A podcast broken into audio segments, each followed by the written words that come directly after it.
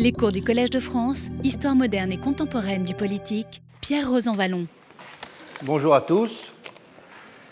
Donc après avoir euh, exploré ces années 70, leur vitalité intellectuelle et les enthousiasmes de toute nature qui, les ont accompagnés, je voudrais maintenant proposer un certain nombre de réflexions sur euh, les raisons pour lesquelles les années 1980 ont paru euh, des années d'entrée en léthargie. Et je vais le faire dans deux domaines. Je consacrerai deux cours aux raisons intellectuelles de cette léthargie et deux cours aux raisons proprement politiques. Et je commence donc euh, aujourd'hui par euh, euh, le thème des, des, raisons intellectuelles de cette entrée en léthargie. Parce qu'effectivement, on peut dire que dans les années 1980, on a eu le sentiment qu'il y avait un monde intellectuel qui était soudain devenu frappé de langueur. Et si je reprends quelques-unes des figures dont le travail m'avait guidé accompagné, figures dont j'ai parlé, je constate qu'elles ont généralement marqué un temps d'arrêt, même si c'est à des degrés divers et pour des raisons fort différentes. Foucault, par exemple, laissera de côté ses recherches dans le champ politique pour, pour consacrer ses dernières énergies. On sait qu'il est mort euh, au mois de juin 1984 pour consacrer ses dernières énergies à l'achèvement de ses deux volumes sur l'histoire de la sexualité, l'usage des plaisirs et le souci de soi. Ivan Illich marquera de son côté le pas et cessera parallèlement d'être pratiquement lu en France pendant cette période. André Gortz, qui avait été spécialement prolifique dans les années 70, puisqu'il avait donné successivement critique de la division du travail, critique du capitalisme au quotidien, écologie politique et adieu au prolétariat, se retirera de la scène parisienne et réduira ensuite son champ de travail en se concentrant sur l'écologie, même s'il a donné dans ce domaine-là des livres importants. Et ce sera le cas de bien d'autres aussi. Jacques Rancière, qui avait animé les révoltes logiques, une des nourritures roboratives des années 1970 et publié successivement La parole ouvrière puis La nuit des prolétaires, fera ensuite une place substantielle aux travaux d'esthétique dans son œuvre. Ce sera la même chose pour Gilles Deleuze. Dans les années 80, il publiera essentiellement des ouvrages sur le cinéma, la peinture ou la littérature. Ce sera également le cas de Jean-François Lyotard. Et si Claude Lefort donnera de son côté en 1981 ce qui sera, je pense, son maître-livre, L'invention démocratique, cet ouvrage sera essentiellement constitué de textes des années 1970. On a voulu faire passer cette léthargie pour une affaire de maître à penser qui aurait laissé derrière eux une, un vide difficile à combler, et de citer par exemple Sartre qui disparaît en 1980, Althusser qui est enfermé dans sa sidération après avoir étranglé sa femme la même année, et Lacan qui avait pris congé en 1981. La fin du règne des maîtres à penser. Cela a été une formule répétée à satiété à toutes les époques, mais spécialement en ce début des années 1980. Et on la voit encore aujourd'hui ressassée pour expliquer un état jugé médiocre des sciences humaines, de la philosophie ou de la littérature. C'est un des marronniers du journalisme intellectuel. En revanche, il est intéressant de constater que les années 1980 vont se pencher sur la figure de l'intellectuel. À mesure que la marche des idées connaissait un temps d'arrêt, on s'est intéressé sociologiquement aux intellectuels. Et des livres de toute nature seront consacrés aux intellectuels à partir de cette période. Les deux premiers qui ouvrent le bal ayant été Le pouvoir intellectuel en France de Régis Debray, 1979, et Les intellocrates expéditions en haute intelligentsia d'Hervé Hamon et de Patrick Rothman. Ce dernier volume, faisant même rentrer les intellectuels de façon caricaturale dans la case que l'on dirait aujourd'hui people, en évaluant l'étendue de leur réseau, leur capacité d'influence universitaire, leur position dans l'édition et les médias, sans oublier les restaurants dans lesquels ils avaient leur ronde serviette, les sports qu'ils pratiquaient et bien sûr leurs revenus estimés. Le tout présenté avec une cotation étoilée comme celle des bonnes tables mais de compte-rendu des ouvrages qu'il venait de publier, point. Quelques sociologues se prêteront à un exercice de même nature, mais en plus sérieux et en plus ennuyeux souvent, pour établir des typologies disciplinaires ou distinguer des écoles. l'évaluation du contenu des œuvres a alors tendu à s'effacer derrière l'appréhension des rapports de pouvoir, le dévoilement des stratégies institutionnelles et la reconstitution de batailles picrocolines.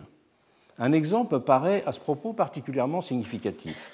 C'est celui de l'éditorial rédigé par Pierre Nora pour figurer en tête du premier numéro de la revue Le Débat en mai 1980 justement.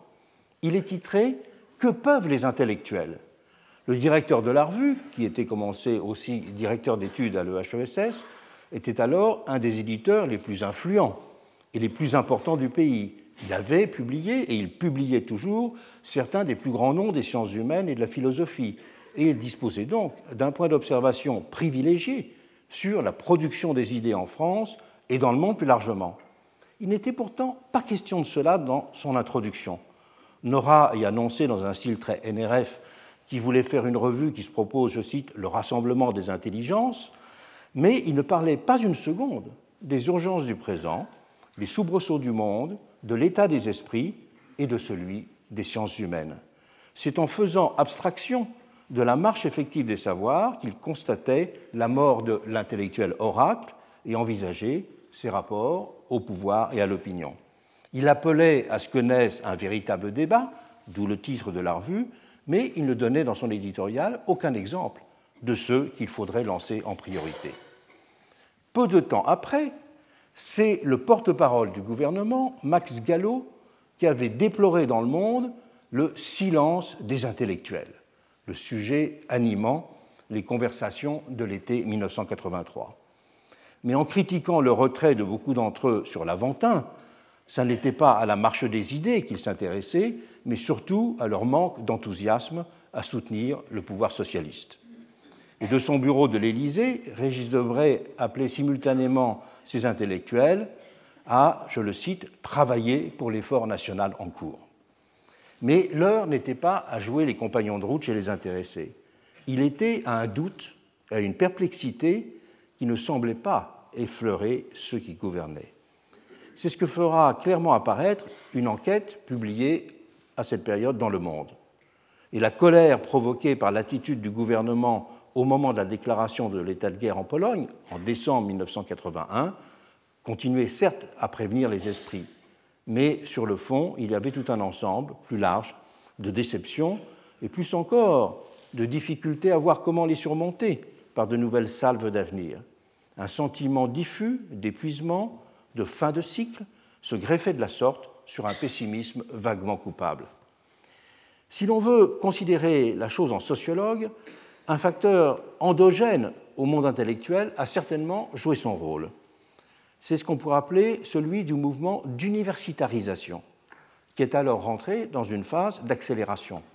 Les postes s'étaient en effet multipliés avec l'effort budgétaire fait par la gauche dans ce domaine, en même temps que les emplois sur contrat, dont on a vu le rôle qu'ils avaient joué dans la vitalité intellectuelle des années 1970, ces emplois sur contrat se réduisaient, à la suite d'un important mouvement de titularisation. Et en conséquence, presque mécanique, le poids des hérétiques consacrés ou ceux des marginaux séquents qui avait fortement contribué aux belles heures des années 1970, s'en était du même coup trouvé diminué. Entendant davantage à se confondre avec la vie universitaire à partir de cette période, je pense que c'est une rupture absolument majeure, la vie intellectuelle a eu tendance à s'aseptiser, à se recroqueviller sur elle-même, perdant en imagination ce qu'elle avait, dans le meilleur des cas, gagné en rigueur. En disqualifiant à juste titre quelques penseurs chics et chocs, c'est aussi la promotion de pensées atypiques et impertinentes qui était bloquée. Pensons que pendant toutes ces années, Jacques Derrida et Michel de Certeau ne trouveront pas de véritables postes universitaires et qu'ils devront attendre presque la fin de leur vie pour tous les deux, fin de leur vie académique universitaire, pour rentrer à l'EHESS. Tout cela a compté mais les causes du silence ont évidemment été plus structurelles. Le problème de fond des années 1980 est en effet d'abord à mes yeux qu'elles ont révélé l'inaccomplissement en termes conceptuels autant que documentaires et savants de tout ce qui s'était esquissé de neuf dans les années 1970. Et on ne pouvait donc pas se contenter de dire avec Castoriadis, auquel j'étais pourtant, dont j'étais pourtant très proche, je le cite, que pour l'instant, le kairos fait défaut comme kairos politique. On n'y peut rien, et ce n'est pas une perte sèche. Cela donne le temps de penser plus loin, de penser plus profondément. Car le kairos n'est pas une donnée exogène à l'histoire des hommes, un don des dieux ou du hasard. Les hommes, les hommes ne savent le reconnaître que s'ils possèdent une intelligibilité et une lucidité accrue qui aiguisent leur perception et fortifient leur capacité d'action. Et c'est bien cela qui faisait alors défaut. Les causes de cet essoufflement intellectuel peuvent être précisées. Elles ont été de trois ordres. Il s'est d'abord agi de l'inaccomplissement mentionné, fortement corrélé à l'entrée dans un nouveau paradigme post-marxiste des sciences humaines. Il en est résulté le besoin d'un travail de refondation, dévoreur d'énergie. La dimension souvent essentiellement négative de la deuxième gauche a aussi été un facteur d'affaissement après avoir joué un rôle positif. Les procès du totalitarisme, du jacobinisme ou du social-étatisme avaient été instruits de façon efficace, mais ils laissaient entières les questions d'une redéfinition positive de l'idéal démocratique ou d'un nouveau lien entre l'État et la société civile. Nous le verrons plus loin. L'adossement à de nouvelles théories que j'appellerai de confort, je reviendrai sur cette expression, substituée au marxisme, a de son côté, enfin, je pense, joué un rôle non négligeable dans l'entrée en sommeil des pensées de l'émancipation. Au moment de publier avec Patrick Vivray en 1977 pour une nouvelle culture politique, j'avais eu le sentiment que ce que nous avions écrit ne reposait pas sur des bases assez solides. Et c'est pour cela que je m'étais engagé dans le projet qui devait aboutir deux ans plus tard à la publication du Capitalisme utopique, qui constituera pour moi le point de départ d'un travail de fond dans lequel je reste d'un certain point de vue toujours engagé. Ce tournant avait d'abord été de l'ordre d'une réorientation personnelle et de l'adoption d'un nouveau style de travail. Lorsque j'avais écrit L'âge de l'autogestion et pour une nouvelle culture politique, je ne me considérais nullement comme un intellectuel. Ma plume était au service d'une tâche militante, renforcer l'identité et la centralité des thèmes autogestionnaires et donner une colonne vertébrale à ce qui allait être plus tard qualifié de deuxième gauche. Il y avait à ce moment-là pour cela, à mes yeux, une continuité naturelle entre la publication de livres d'essais, d'interventions de cette nature et l'écriture dans les médias. Il s'agissait pour moi de deux modes d'intervention que j'estimais complémentaires dans ce que je vivais comme une bataille pour l'hégémonie. C'était une expression, une référence à Gramsci qui faisait alors Flores. J'avais ainsi écrit régulièrement dès cette période dans le Nouvel Observateur, dès le milieu des années 70. Et lorsque le quotidien Le Matin de Paris avait été lancé en mars 1977 pour donner une voix plus forte à la gauche pour préparer les législatives de 1978 et la présidentielle de 1981, j'avais accepté d'y tenir une rubrique idées. J'y parlais de livres qui m'avaient marqué ou développais les thèmes de la deuxième gauche. Cela durera environ deux ans. À ce moment-là, c'est Libération qui reparaît avec sa nouvelle formule, qui en fera pour un temps un quotidien très innovant. Je rejoindrai l'équipe de Libération en janvier 1982 et j'y donnerai toutes les deux semaines un article d'une pleine page, d'une page de journal, avec comme objectif de proposer une chronique géologique de la société française pour tenter d'expliquer pourquoi l'élection de François Mitterrand, après avoir été si désirée, n'avait engendré aucun mouvement social mobilisateur, comme si la question du changement avait soudain perdu le sens d'évidence qui était auparavant le sien. J'ai tenu l'engagement pendant un an. L'ensemble est ensuite regroupé dans un ouvrage paru sous le titre Misère de l'économie. Et je resterai à Libération encore pendant un an pour euh, y développer dans le monde, dans le, cahier Libération, toutes les critiques consacrées à la non-fiction et aux essais. Et alors, j'ai vu que j'étais gagné par le sentiment d'avoir épuisé ce que je pouvais dire dans le registre de l'essayisme militant.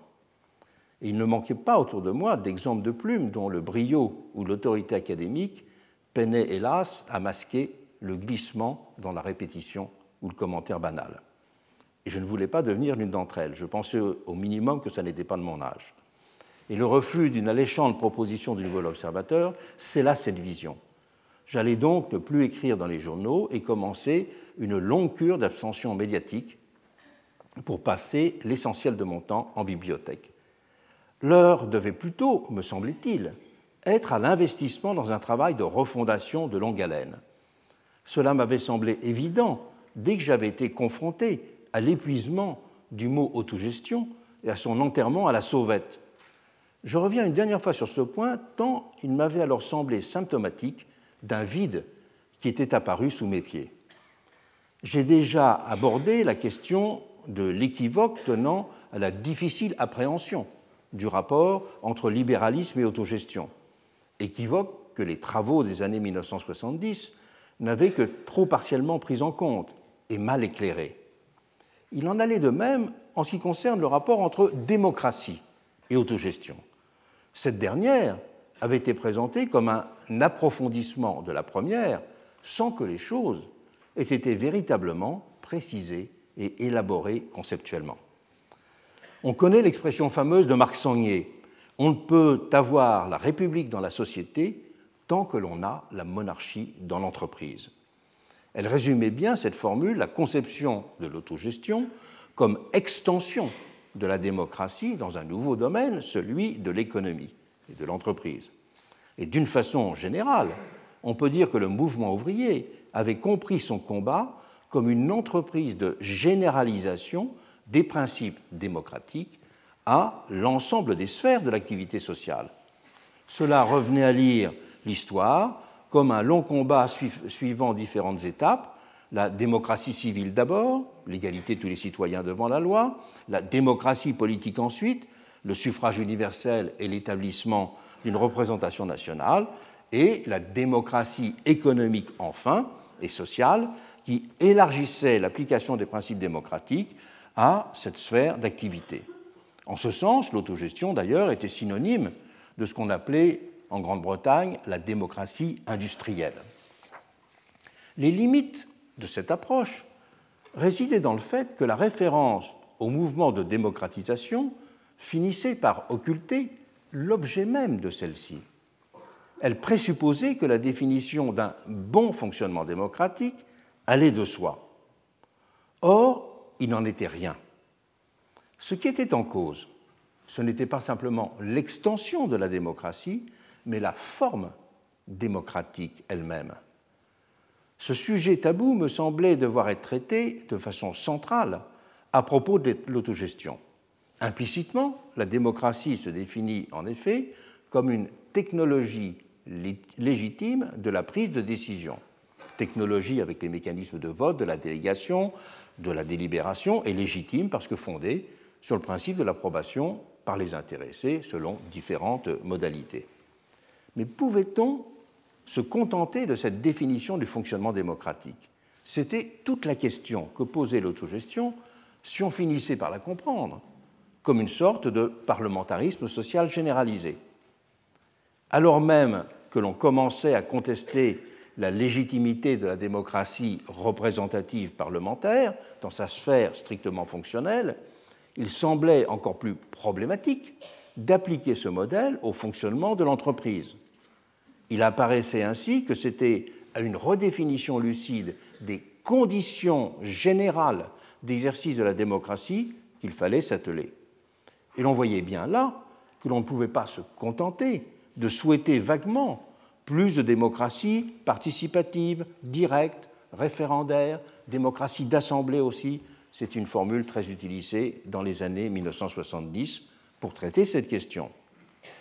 D'un autre côté, la question de l'extension démocratique était occultée par une vision trop schématique des blocages qui s'y opposaient, en supposant qu'il suffisait de faire sauter un verrou central, que celui-ci soit la question de la propriété ou le pouvoir d'État, on finissait par oublier la finalité derrière la condition. Et surtout, on pensait implicitement que la vie démocratique irait de soi dès que ces fameux blocages aurait été dépassé. Les exemples de ce que j'ai alors appelé les phénomènes d'entropie démocratique étaient nombreux.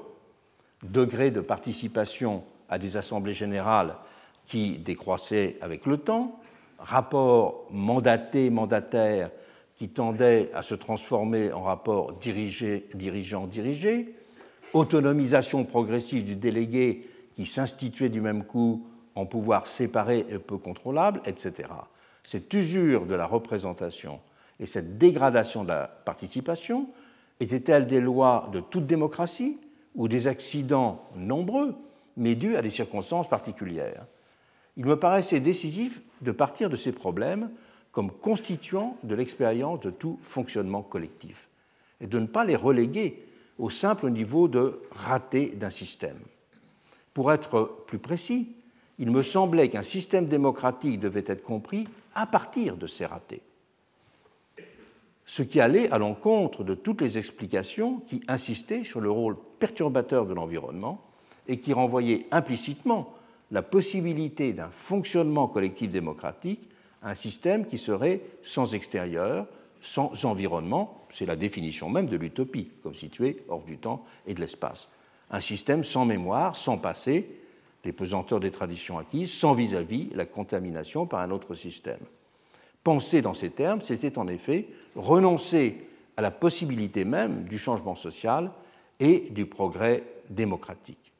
L'explication en ces termes de l'équivoque du rapport de l'idée autogestionnaire à la démocratie me semblait commencer à contribuer à l'éclairer, en la pensant comme un problème à résoudre et non comme une recette bien maîtrisée à appliquer.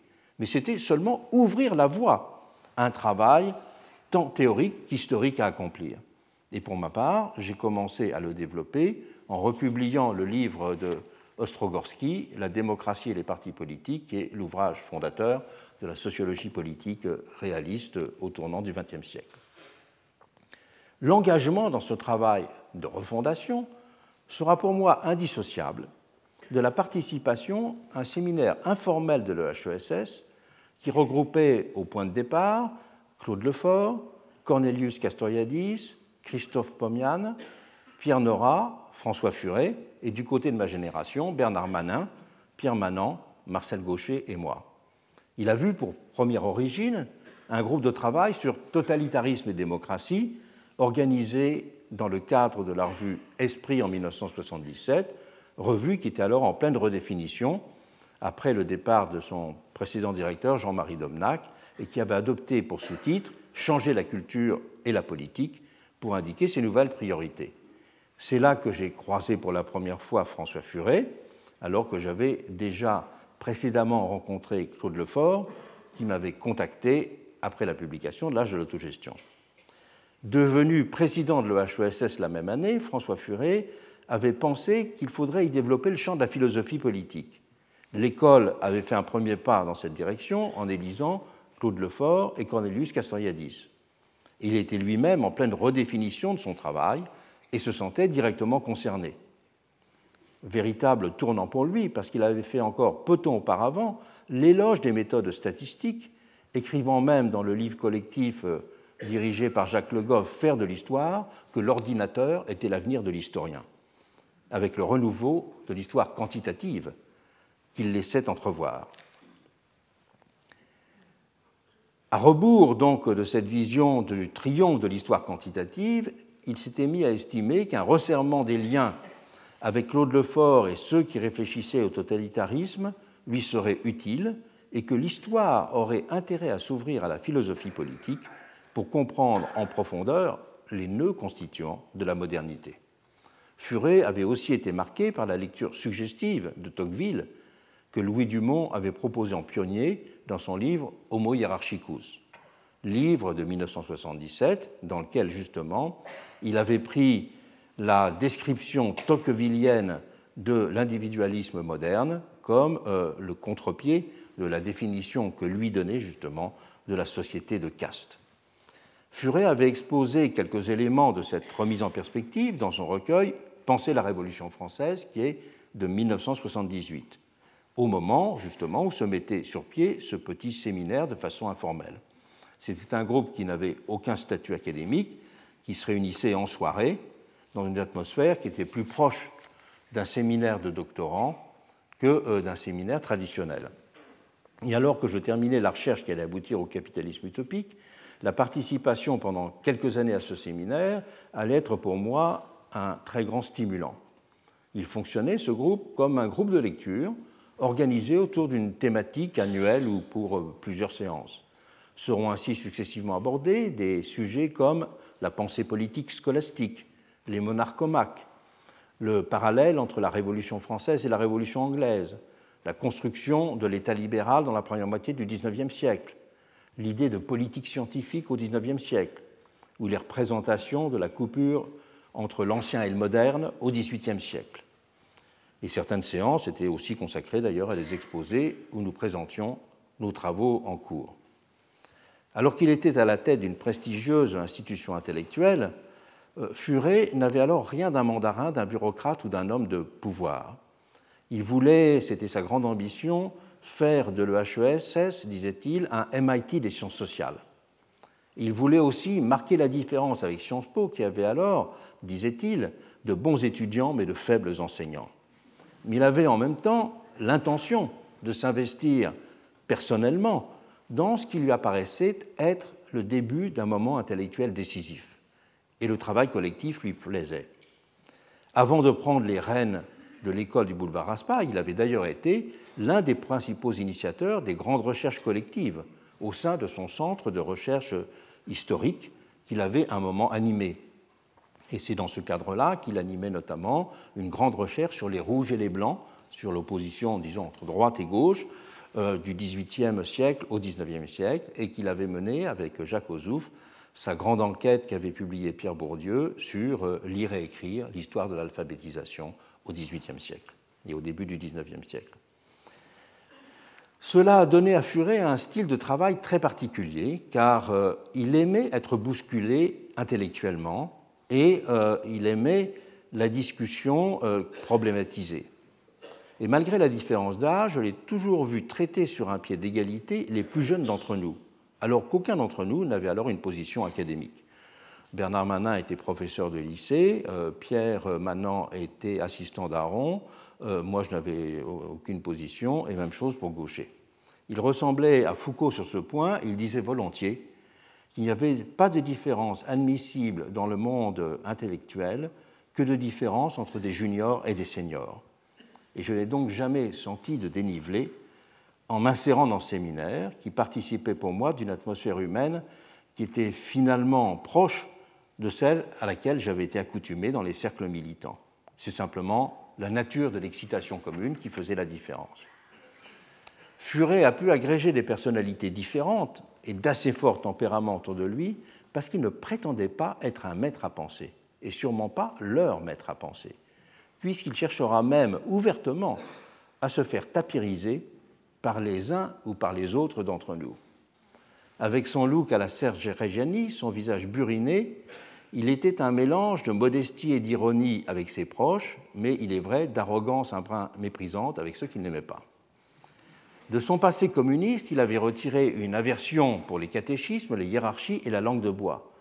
Cela avait nourri chez lui une façon de ne pas prendre de gants pour juger de façon parfois péremptoire les gens et les choses, tout en entretenant un rapport assez mélancolique au monde. Il avait de cette façon irrité beaucoup de gens mais il y était indifférent car il y avait chez lui le sentiment d'une urgence à travailler, d'une certitude qu'il n'y avait pas de temps à perdre avec les compromis appauvrissants et les futilités mandarinales. Il avait aussi un fond de tempérament dépressif qui se traduisait par une perception très vive de la précarité de la vie. C'est mon dernier tour de manège, m'avait-il ainsi dit après le moment du bicentenaire qu'il l'avait imposé comme si euh, ce succès était quelque chose de secondaire. Et fait rarissime dans ce milieu, il abandonnera d'ailleurs en milieu de mandat la présidence de l'école, pensant qu'il était dorénavant plus important pour lui de se consacrer totalement au livre qu'il avait euh, envie d'écrire. Et il a aussi abandonné la, la, direction du centre de recherche affilié au CNRS qu'il avait créé et dont il me confiera la responsabilité. Nous étions tous assez différents dans ce petit milieu, et les écarts s'accroîtront même ultérieurement jusqu'à rendre impossible une simple cohabitation institutionnelle entre certains d'entre nous. Mais il y avait alors deux éléments qui nous liaient. Nous partagions d'abord tous la certitude que la faiblesse décisive du marxisme ne résidait pas dans son analyse économique et historique, mais qu'elle résidait dans son absence de théorie politique, et notamment d'une théorie de la démocratie. Marx avait en effet développé la vision selon laquelle la réalisation du communisme conduirait à un dépérissement de la sphère du politique, faisant advenir le règne du principe saint-simonien, Marx le, répétera souvent, le passage du gouvernement des hommes à l'administration des choses.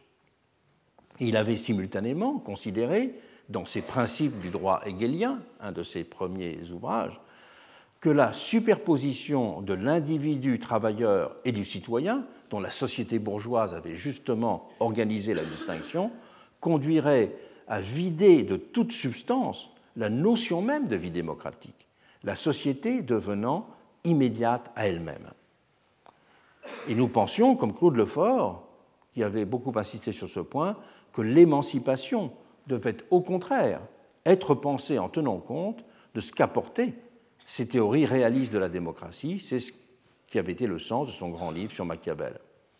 Et nous estimions que le projet démocratique, avec sa dimension délibérative et réflexive, était lié à la prise en compte des éléments de division sociale qui ne devaient pas être masqués, à rebours de toutes les visions de l'harmonie et de l'unanimité, si puissantes dans l'imaginaire progressiste et même dans les visions de la lutte des classes.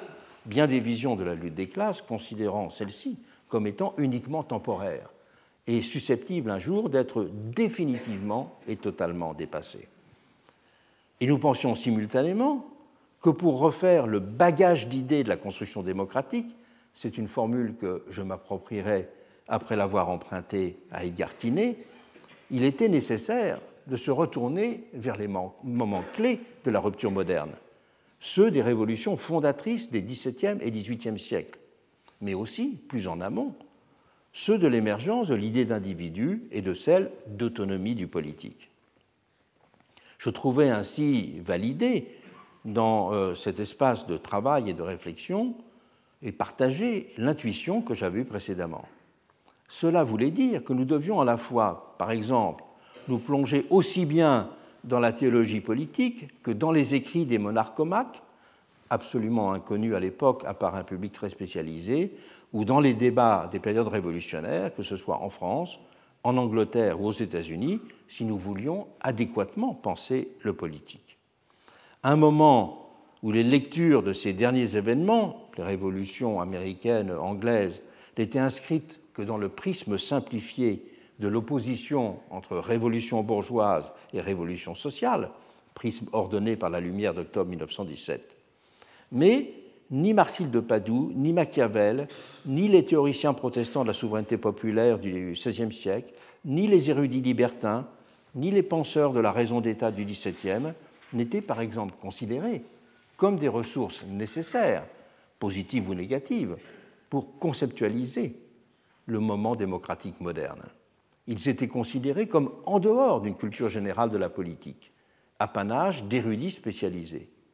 Et nous pensions aussi que le moment libéral, de son côté, avec l'entrelacement des peurs sociales et de lucidité intellectuelle qu'il caractérisait, devait également être analysé de plus loin que les premières explorations des années 1970 dont j'ai parlé.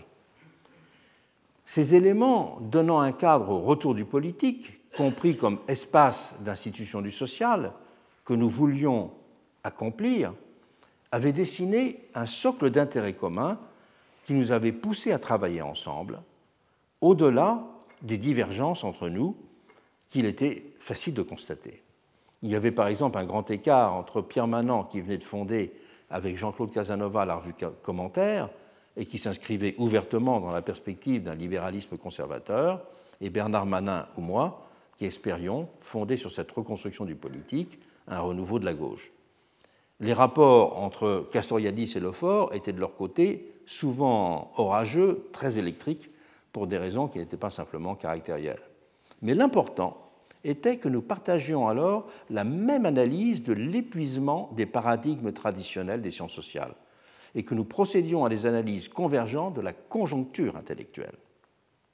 Et aussi, c'est important, qu'il y avait entre nous une forme de respect mutuel, ainsi qu'un intérêt réciproque pour les livres que nous écrivions.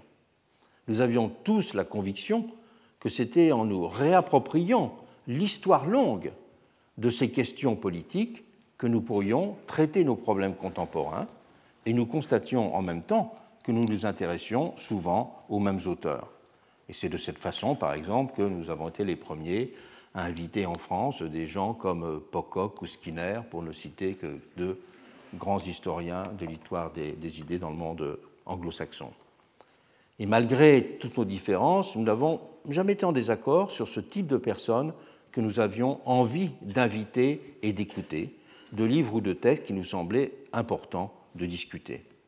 Et nous avions aussi un même sens de ce qui était un travail de philosophie politique même si certains d'entre nous, dont j'étais avec le fort, mettaient davantage l'accent sur la prise en compte de la dynamique des sociétés et des conflits qui les structuraient, à rebours d'une pure histoire décidée. Avec la stimulation de cet environnement, je m'étais lancé dès la fin de l'écriture de mon livre sur Guizot en 1983 dans un vaste programme de lecture, d'abord largement centré autour de la Révolution française.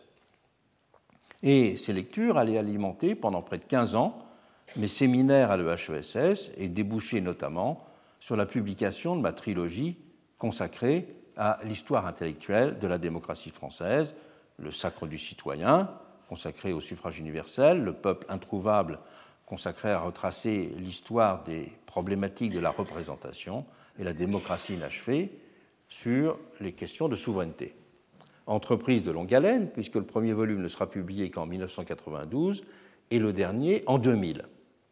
D'autres publications s'étaient certes intercalées dans ce programme, celle de la question syndicale en 1988, où j'avais refait l'histoire du syndicalisme et examiné sa situation contemporaine au prisme de la théorisation des questions de la représentation que j'étais en train de réaliser par ailleurs.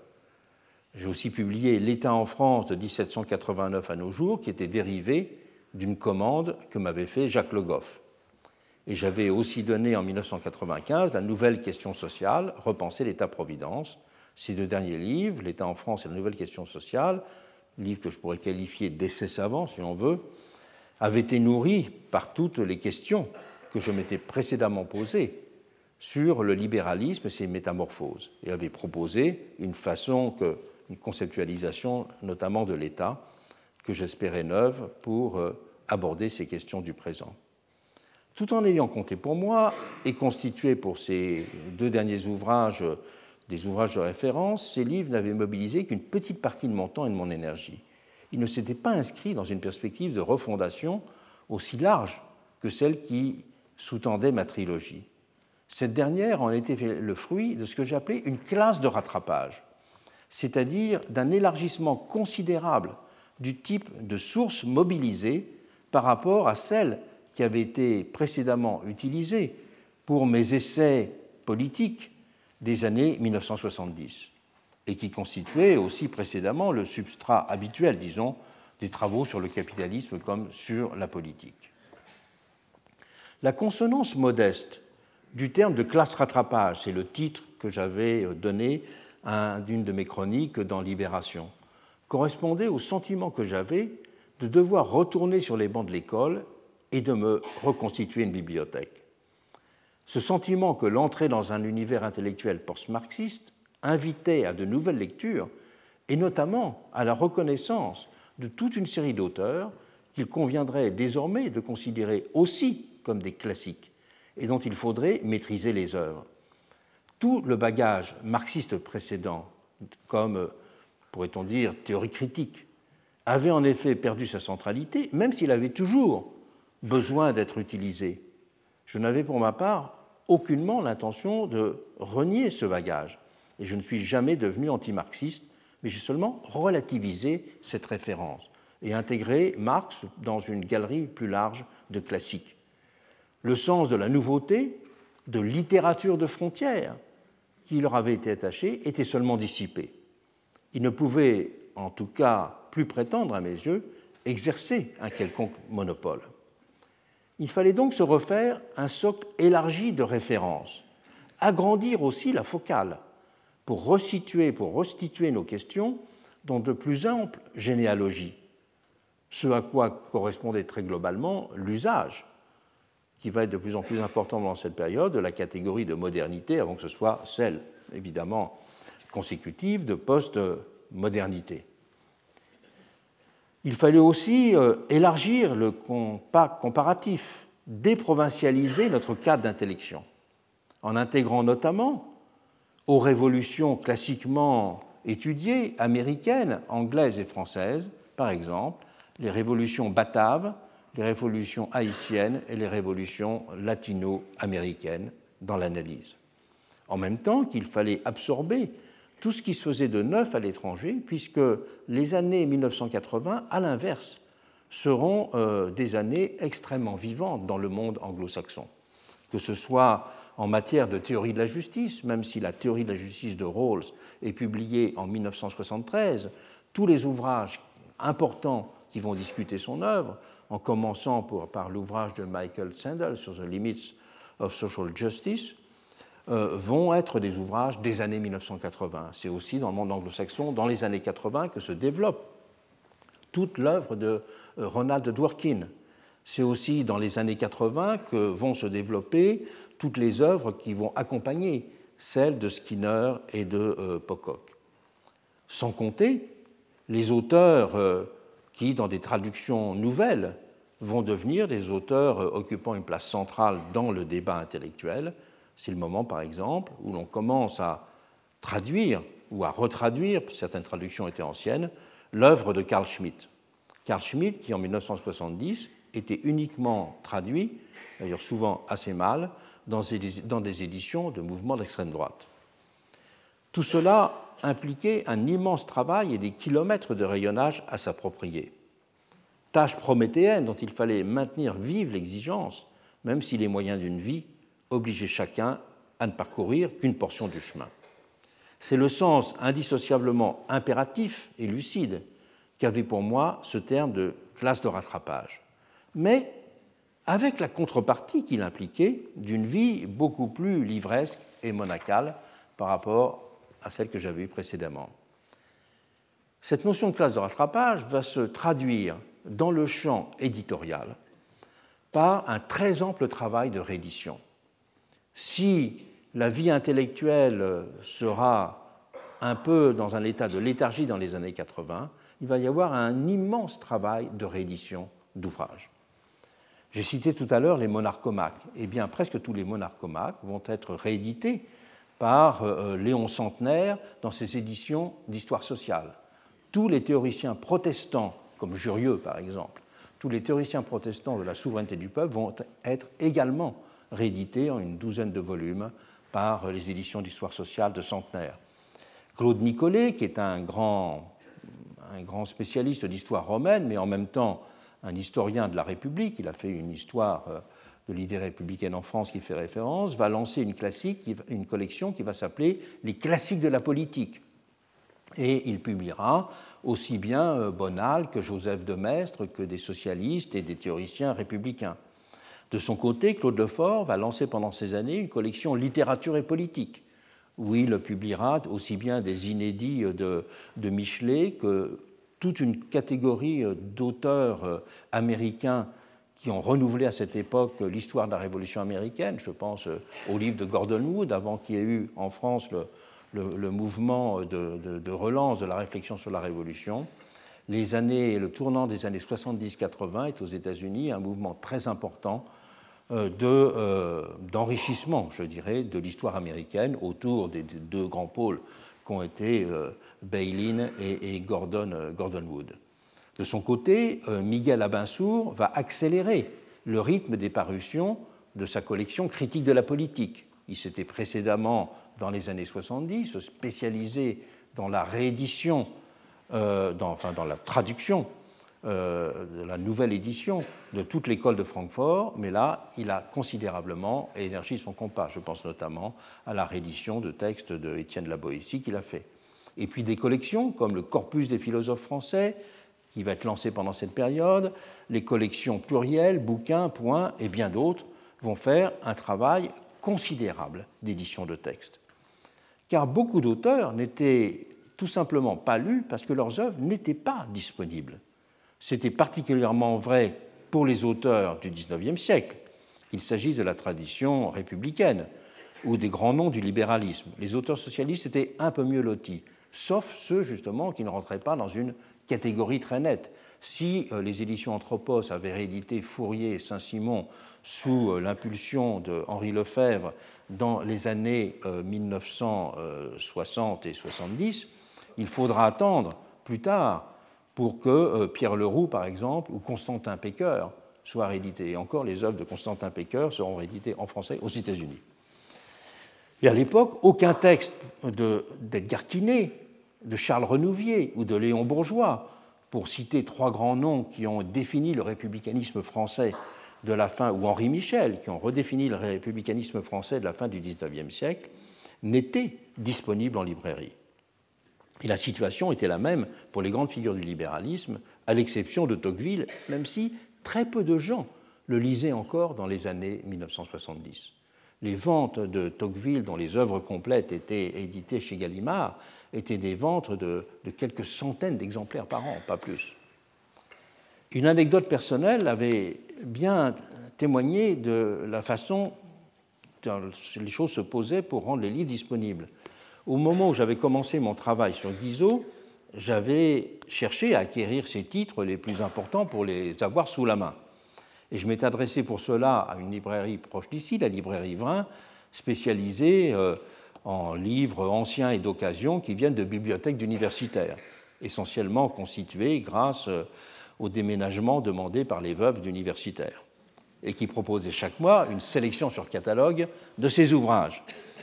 Et j'étais venu, j'étais passé à la librairie en disant Est-ce que vous auriez des ouvrages de Guizot? Et le libraire m'avait dit Mais on ne met pas ce genre de livre sur le catalogue, monsieur, ça n'intéresserait absolument personne. Et fouillant dans ses réserves, il m'en avait tout de même trouvé quelques volumes joliment reliés qu'il m'avait cédés pour une bouchée de pain en me regardant votre commisération en me disant Je vous laisse ces vieux papiers. Et ce nouveau cours de la vie des idées avec le travail à abattre qu'il a signé, avait une dimension pour moi exaltante. Mais elle était d'un autre ordre que celle qui régnait auparavant. C'était devenu celle de l'étude, avec le type de sociabilité qui l'accompagnait et son imprégnation spécifique de la vie quotidienne, dans laquelle le temps des réunions avait cédé la place à celui des dépouillements laborieux.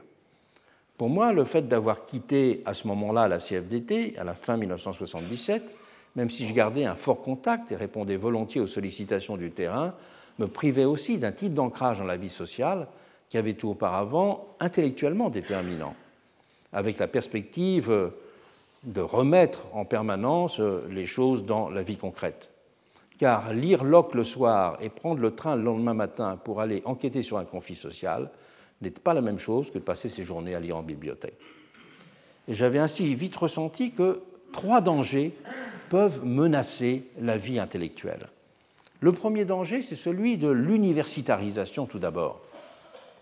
Le travail que j'avais commencé à entreprendre avait donné lieu rapidement à deux publications, Le capitalisme utopique et Le moment Guizot.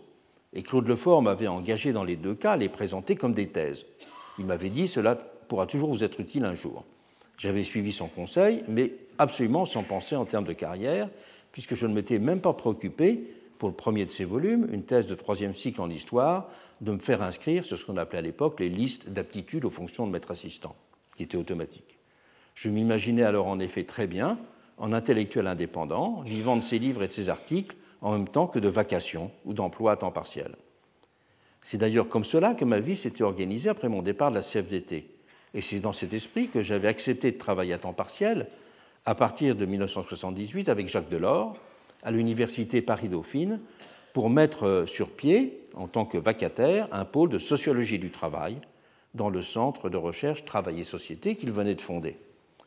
Et sur la suggestion du président de cette université, que j'avais connu comme jeune assistant HSC, j'avais passé un doctorat de gestion sur travaux, qui avait pour titre Théorie et pratique de la gouvernementalité dans les organisations.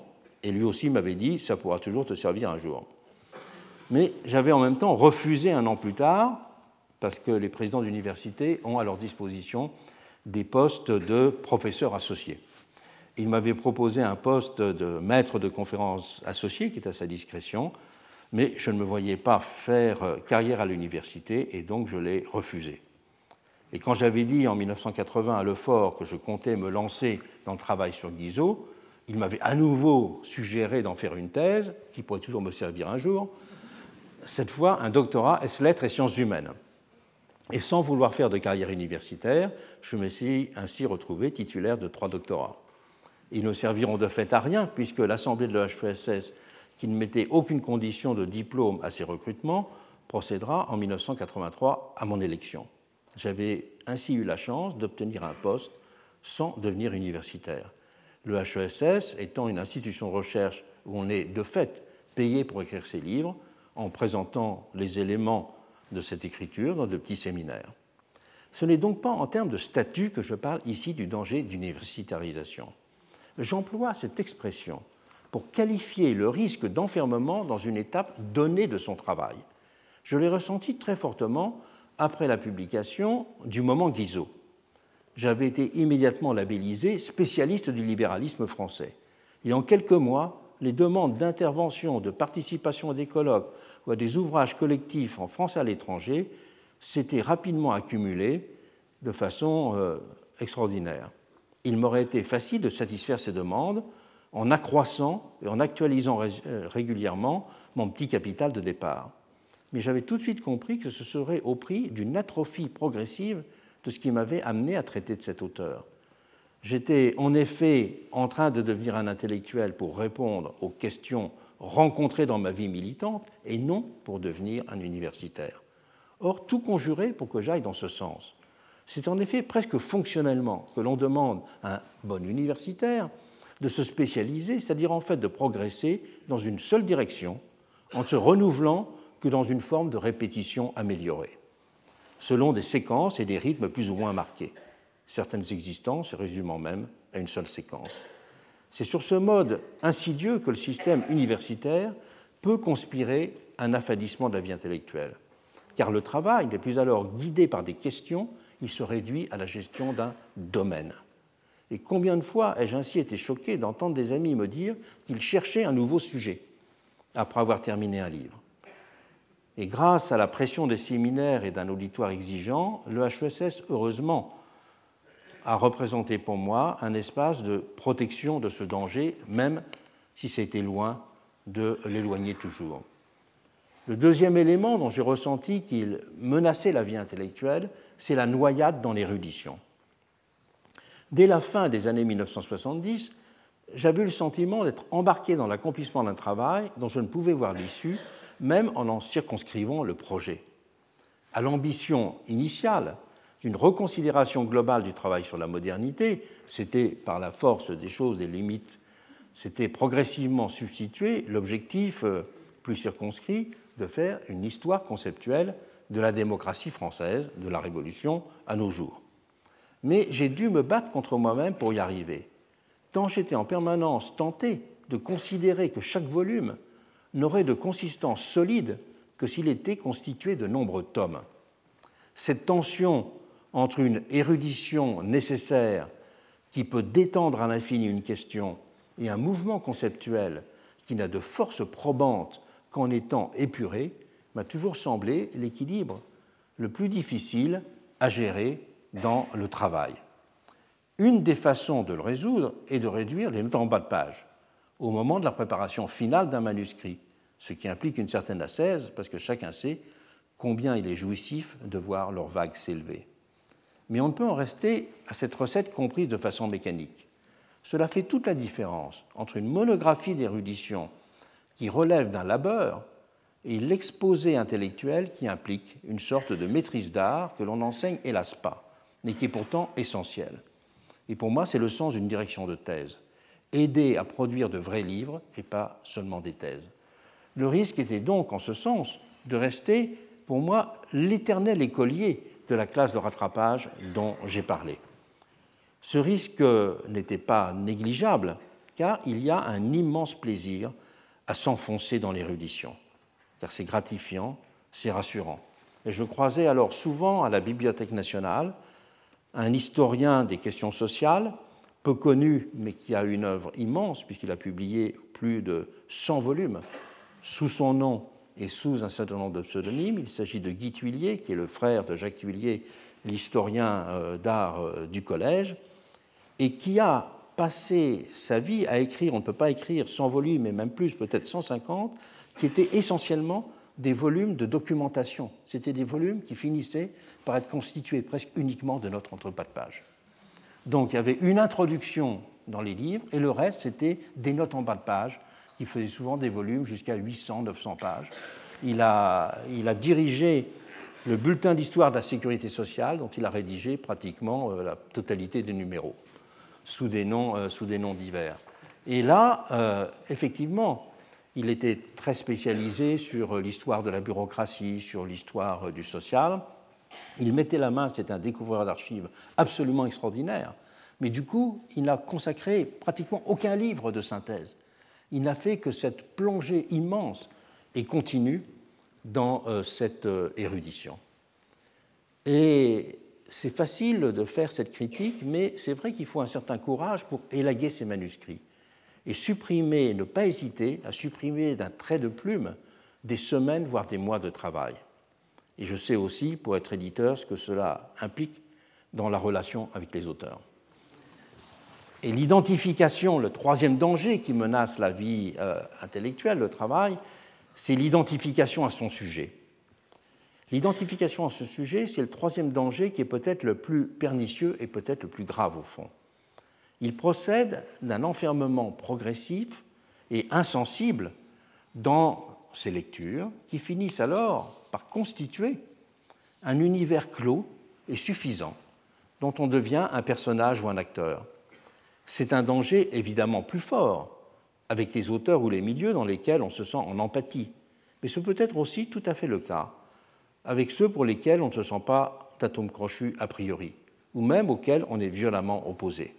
On peut certes alors écrire à charge, mais il y a en même temps toujours une tendance à valoriser un personnage ou un sujet que l'on a choisi, ne serait-ce que pour justifier l'investissement que l'on a fait.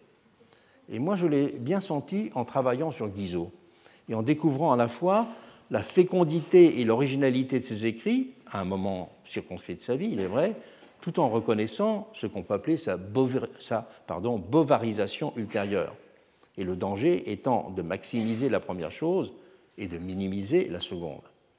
Et un certain engouement pour Tocqueville, qui s'était déclenché dans les années 1980, avait de son côté pu se traduire pour certains par euh, simplement un passage à un, un tocquevillisme un peu simplifié. Il n'y a qu'une solution pour écarter ce risque de l'identification à son sujet, c'est de ramener en permanence un auteur au contexte de son œuvre et au travail auquel correspond cette œuvre dans une perspective élargie, elle-même rapportée aux questions du présent, c'est-à-dire tout simplement d'avoir toujours en tête pour qui et pourquoi on écrit. Je vais maintenant euh, prolonger cette réflexion sur euh, les, les sources intellectuelles en considérant comment il y a eu un rendement décroissant de formes de pensée qui étaient essentiellement des formes de pensée négatives.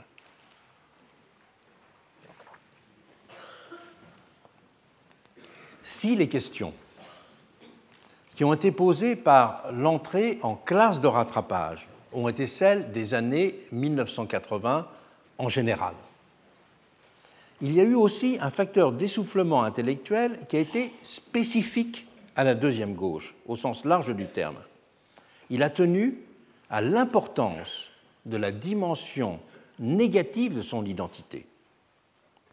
Au-delà de l'invitation à valoriser les dimensions d'autonomie des personnes, de décentralisation des institutions ou d'approfondissement des principes démocratiques, les tenants dont j'étais du socialisme autogestionnaire se définissaient en, effet aussi très largement par leur dénonciation. Leur dénonciation du totalitarisme, leur critique du jacobinisme et leur appel à combattre les archaïsmes. Et ce sont ces éléments critiques qui ont aussi beaucoup compté dans les années 1970 dans l'écho public rencontré par ces idées.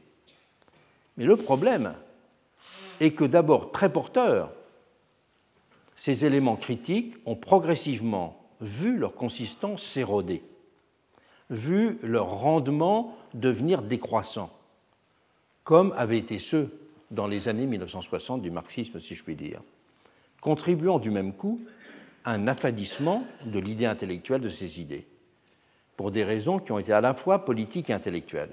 Reprenons chacun de ces éléments. Commençons par l'antitotalitarisme.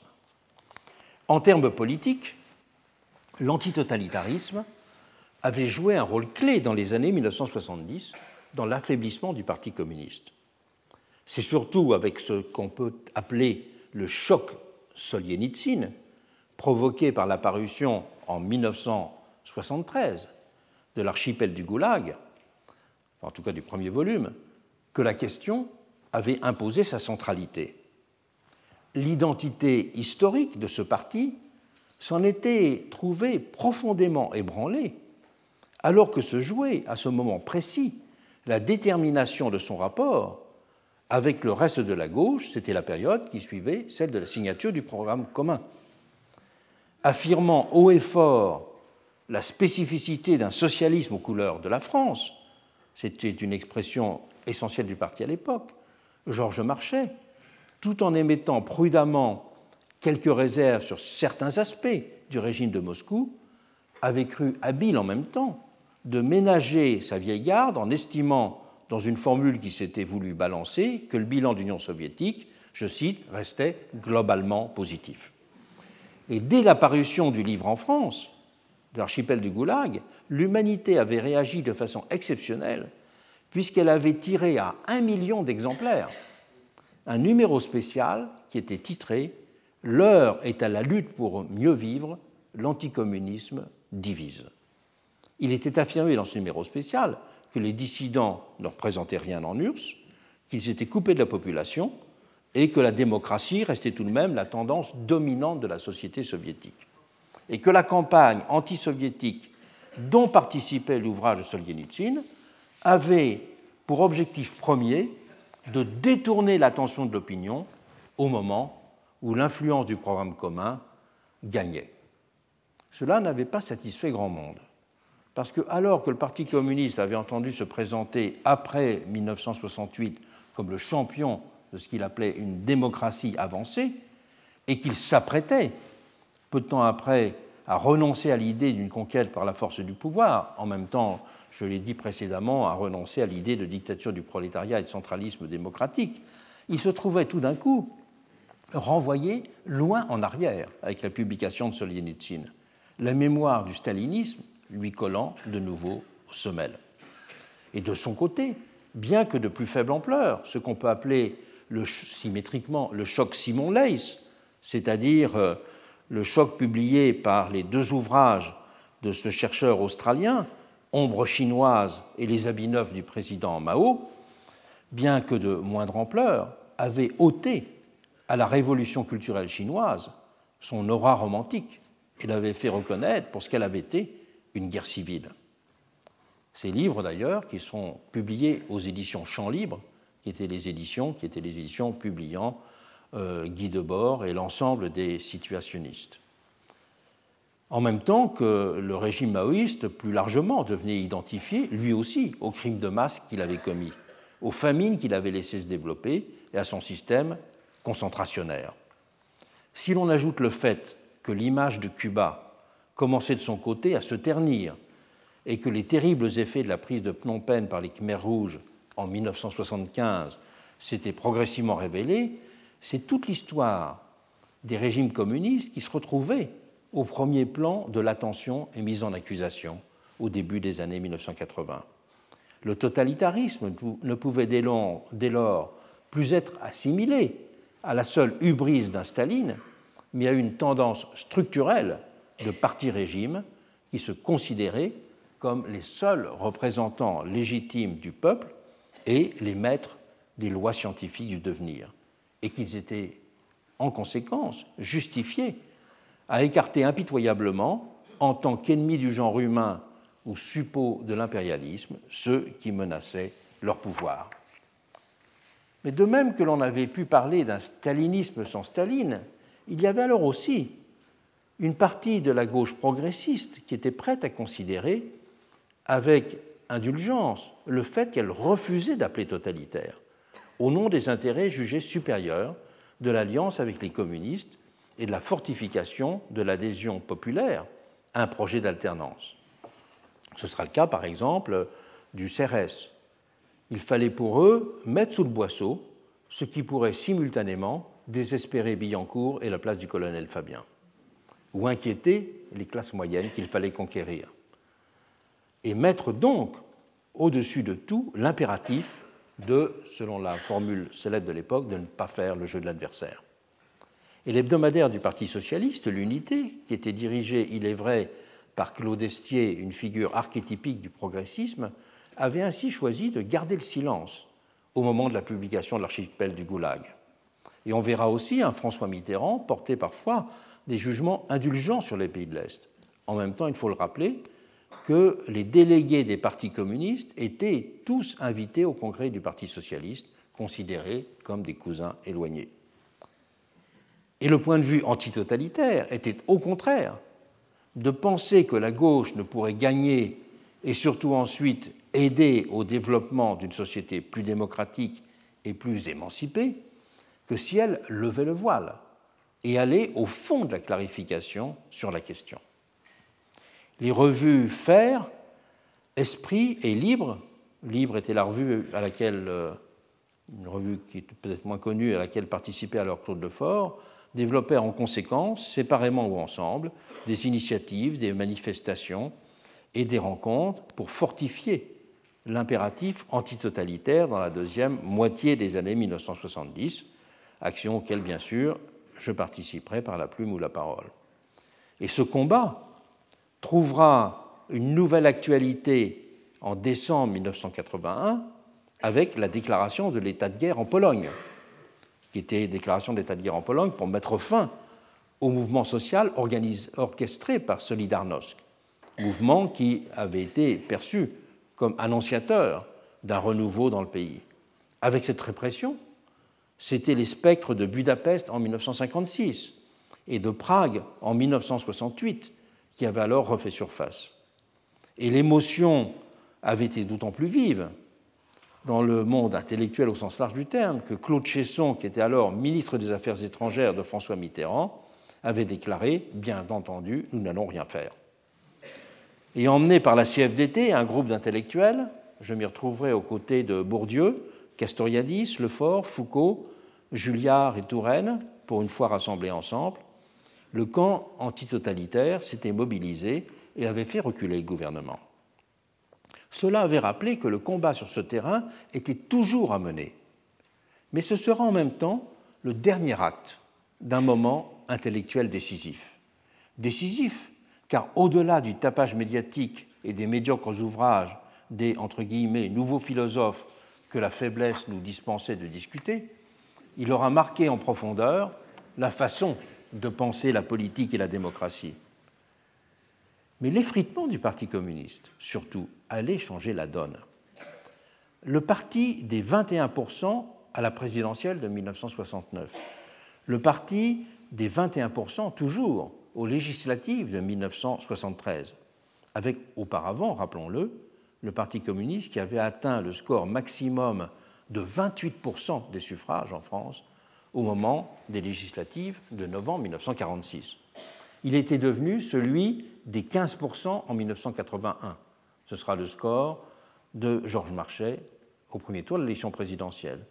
Puis des 9% aux législatives de 1986, avant l'effondrement total en dessous de 5%, même assez largement, dans les années 1990. Et ce, face à un PS qui recueillait dorénavant trois fois plus de suffrages. On peut dire en conséquence que la question du PCF s'était en quelque sorte dissipée d'elle-même et que l'antitotalitarisme qui avait à la fois une volonté intellectuelle mais aussi une dimension politique, la dimension politique apparaissait moins nécessaire. Et puis ensuite, bah, le rétablissement ultérieur des libertés à Varsovie, puis la chute du mur en 1989, allait, pourrait-on dire, conduire à tourner la page politique du moment antitotalitaire. Dans l'ordre des idées, la critique du totalitarisme avait joué un rôle essentiel dans les années 1970. Elle n'était certes pas neuve, et le terme de totalitarisme avait lui-même été forgé dès les années 1920, en référence, vous le savez, à la notion d'État total chez Mussolini. Il était alors compris dans un sens étroitement descriptif. Et la critique du régime soviétique, bien sûr, était elle-même ancienne. Mais cette critique du régime soviétique, il est très important de souligner le point, était généralement menée d'un point de vue que l'on pourrait qualifier de libéral. Elle consistait à dénoncer un pouvoir absolutiste, elle dénonçait un manque de liberté, elle dénonçait un pouvoir despotique. Et l'ère des tyrannies, qui est le titre qu'Elia Levy donnera en 1938 un ouvrage et qui fera date pour cela, sera le prototype de ce qu'on pourrait appeler la critique libérale du totalitarisme. Il faudra attendre plus tard pour qu'apparaissent des analyses du phénomène qui avaient une portée plus théorique. Et ce sera en trois moments, on peut dire, la critique intellectuelle de l'antitotalitarisme. Le premier moment, tout de suite après la guerre, il est mené par Raymond Aron et Éric Veuglin, qui le comprendront en termes d'une religion séculière. Le terme de religion séculière est une formule de Raymond Aron. Et comprendront l'idéologie soviétique et sa capacité d'asservissement comme une religion d'un type particulier, une religion séculière, avec son manichéisme et sa promesse d'un salut. Même si Aron insistait aussi peu de temps après pour montrer qu'il y avait une tendance à la convergence du capitalisme et du communisme en termes de système d'organisation des sociétés. Il voyait que dans les deux cas, on allait vers des sociétés telles qu'elles étaient décrites par exemple par Galbraith dans le nouveau système industriel, comme des sociétés planifiées, comme des sociétés, des sociétés pourrait dire, des sociétés de l'organisation et des sociétés de l'organisation centralisée. Et que cela, dans les deux cas, le marché disparaîtait au profit de ces grandes machineries organisatrices. Et c'est surtout euh, peu de temps après l'œuvre d'Anna Arendt, bien sûr, qui interprétera plus rapidement, plus radicalement le totalitarisme comme une pathologie consubstantielle à la modernité. Donc ça allait beaucoup plus loin à la fois que la critique libérale et que l'analyse de religion euh, séculière. Parce qu'elle verra ainsi dans le totalitarisme l'expression perverse d'une sortie de l'état de destruction du monde commun, de sortie de l'état de déliaison sociale et de désintégration de l'État-nation à la fois, dans lequel avaient été plongées les sociétés européennes au tournant du XXe siècle. Elle expliquera que c'est parce que les masses avaient été déracinées et boussolées, c'est parce que les hommes et les femmes, selon son expression célèbre, avaient été détachés du monde, qu'elles se seraient offertes à la promesse totalitaire de refaire société ensemble, une société réunifiée, réunifiée dans l'obéissance à un maître qui prétendait faire corps avec eux. Et le totalitarisme était ainsi analysé chez elle comme un retournement contre lui-même de l'individualisme moderne. C'est aussi ce qui expliquera que le premier volume, enfin la première partie de son ouvrage sur l'antitotalitarisme sera consacré à l'antisémitisme. L'antisémitisme étant analysé chez elle comme un mouvement qui précédait le totalitarisme de dénonciation en quelque sorte folle de la situation de désocialisation des individus et qui avait besoin de nommer un bouc émissaire, qui avait eu besoin de lancer euh, cet antisémitisme pour refaire société ensemble. Donc, c'était le, le, totalitarisme était un moment en quelque sorte de la réponse perverse aux critiques de la modernité. Et elle analysait aussi, pourrait-on dire, euh, ce totalitarisme renverse retournement contre lui-même de l'individualisme moderne comme euh, un processus par lequel les masses, disait-elle, trouvaient un moyen d'échapper à la facticité du monde réel. On dire tout simplement d'échapper à la réalité. Avec son manque de sens et ses insupportables pesanteurs, cette réalité. Ce qui rendait les masses, expliquait-elle, se, à se réfugier dans la cohérence rassurante d'un monde imaginaire. Donc Anna Arendt est à la fois celle qui a analysé le moment du totalitarisme comme en quelque sorte la volonté de renverser le mouvement d'émiettement, de, détachement, euh, d'atomisation des sociétés, et en même temps le moment euh, du doute, un moment cognitif en même temps qu'un moment sociologique, pourrait-on dire.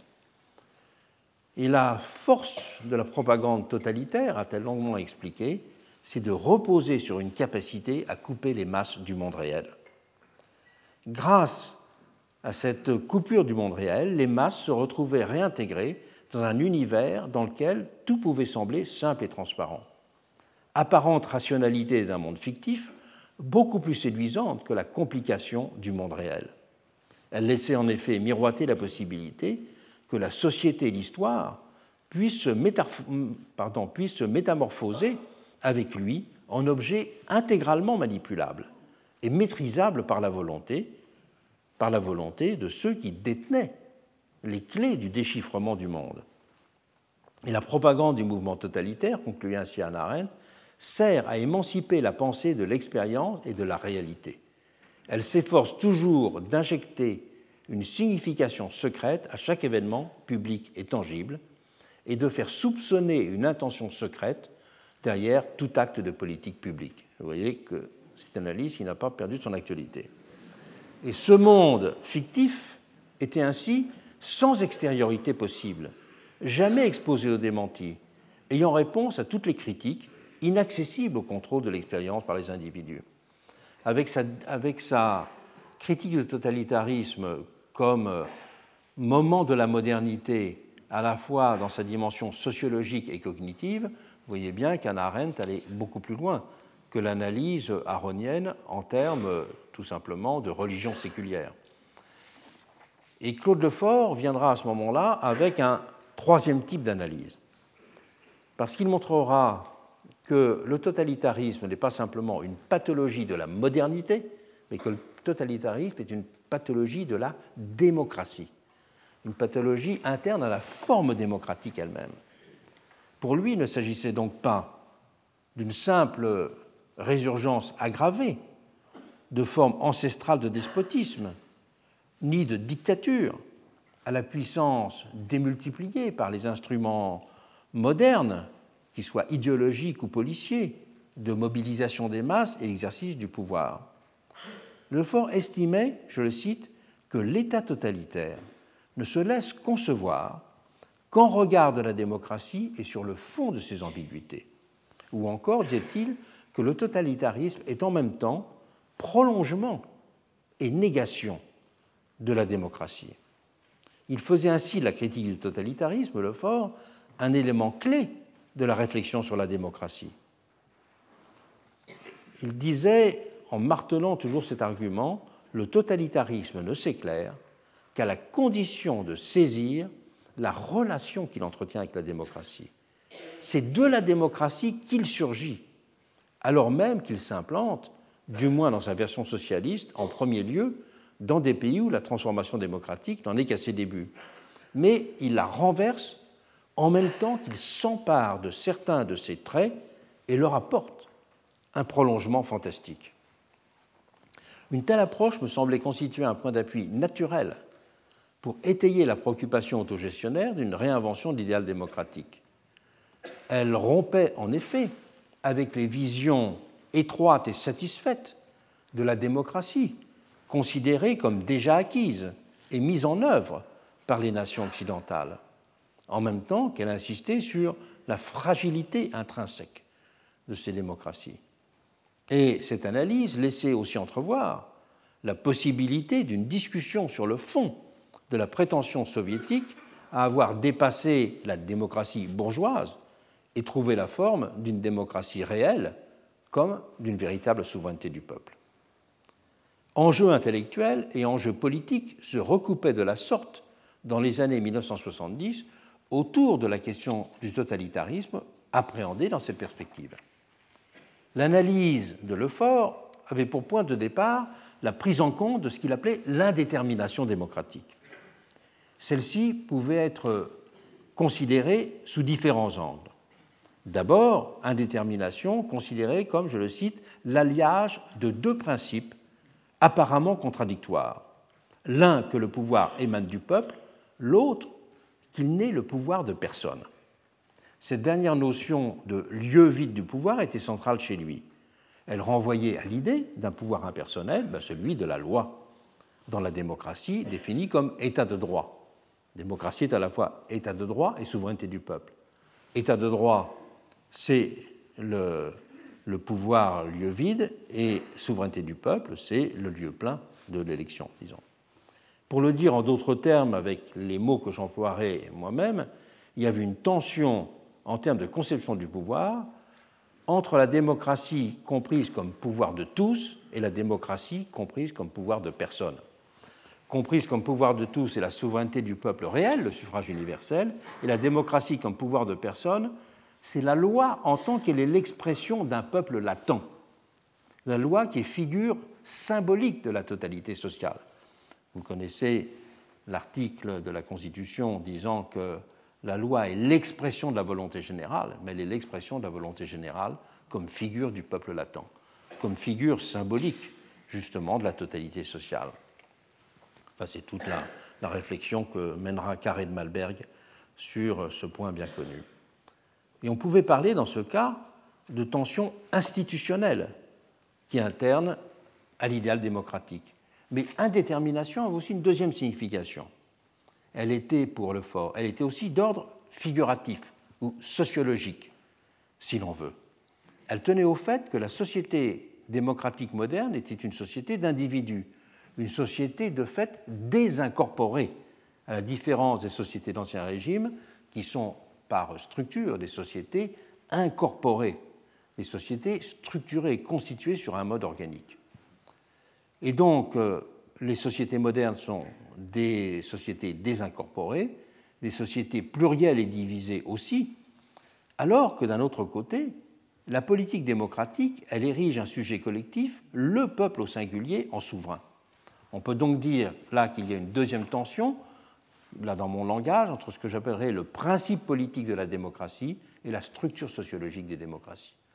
Donc cette double indétermination, même redéfinie euh, à ma façon, le fort avait montré à mes yeux de façon très convaincante que le totalitarisme devait donc être compris comme une prétention à résoudre ces indéterminations, à dépasser ces tensions et ces contradictions structurantes avec un double moyen, avec la figure du peuple un et la figure du pouvoir-peuple comme sujet et forme de la démocratie.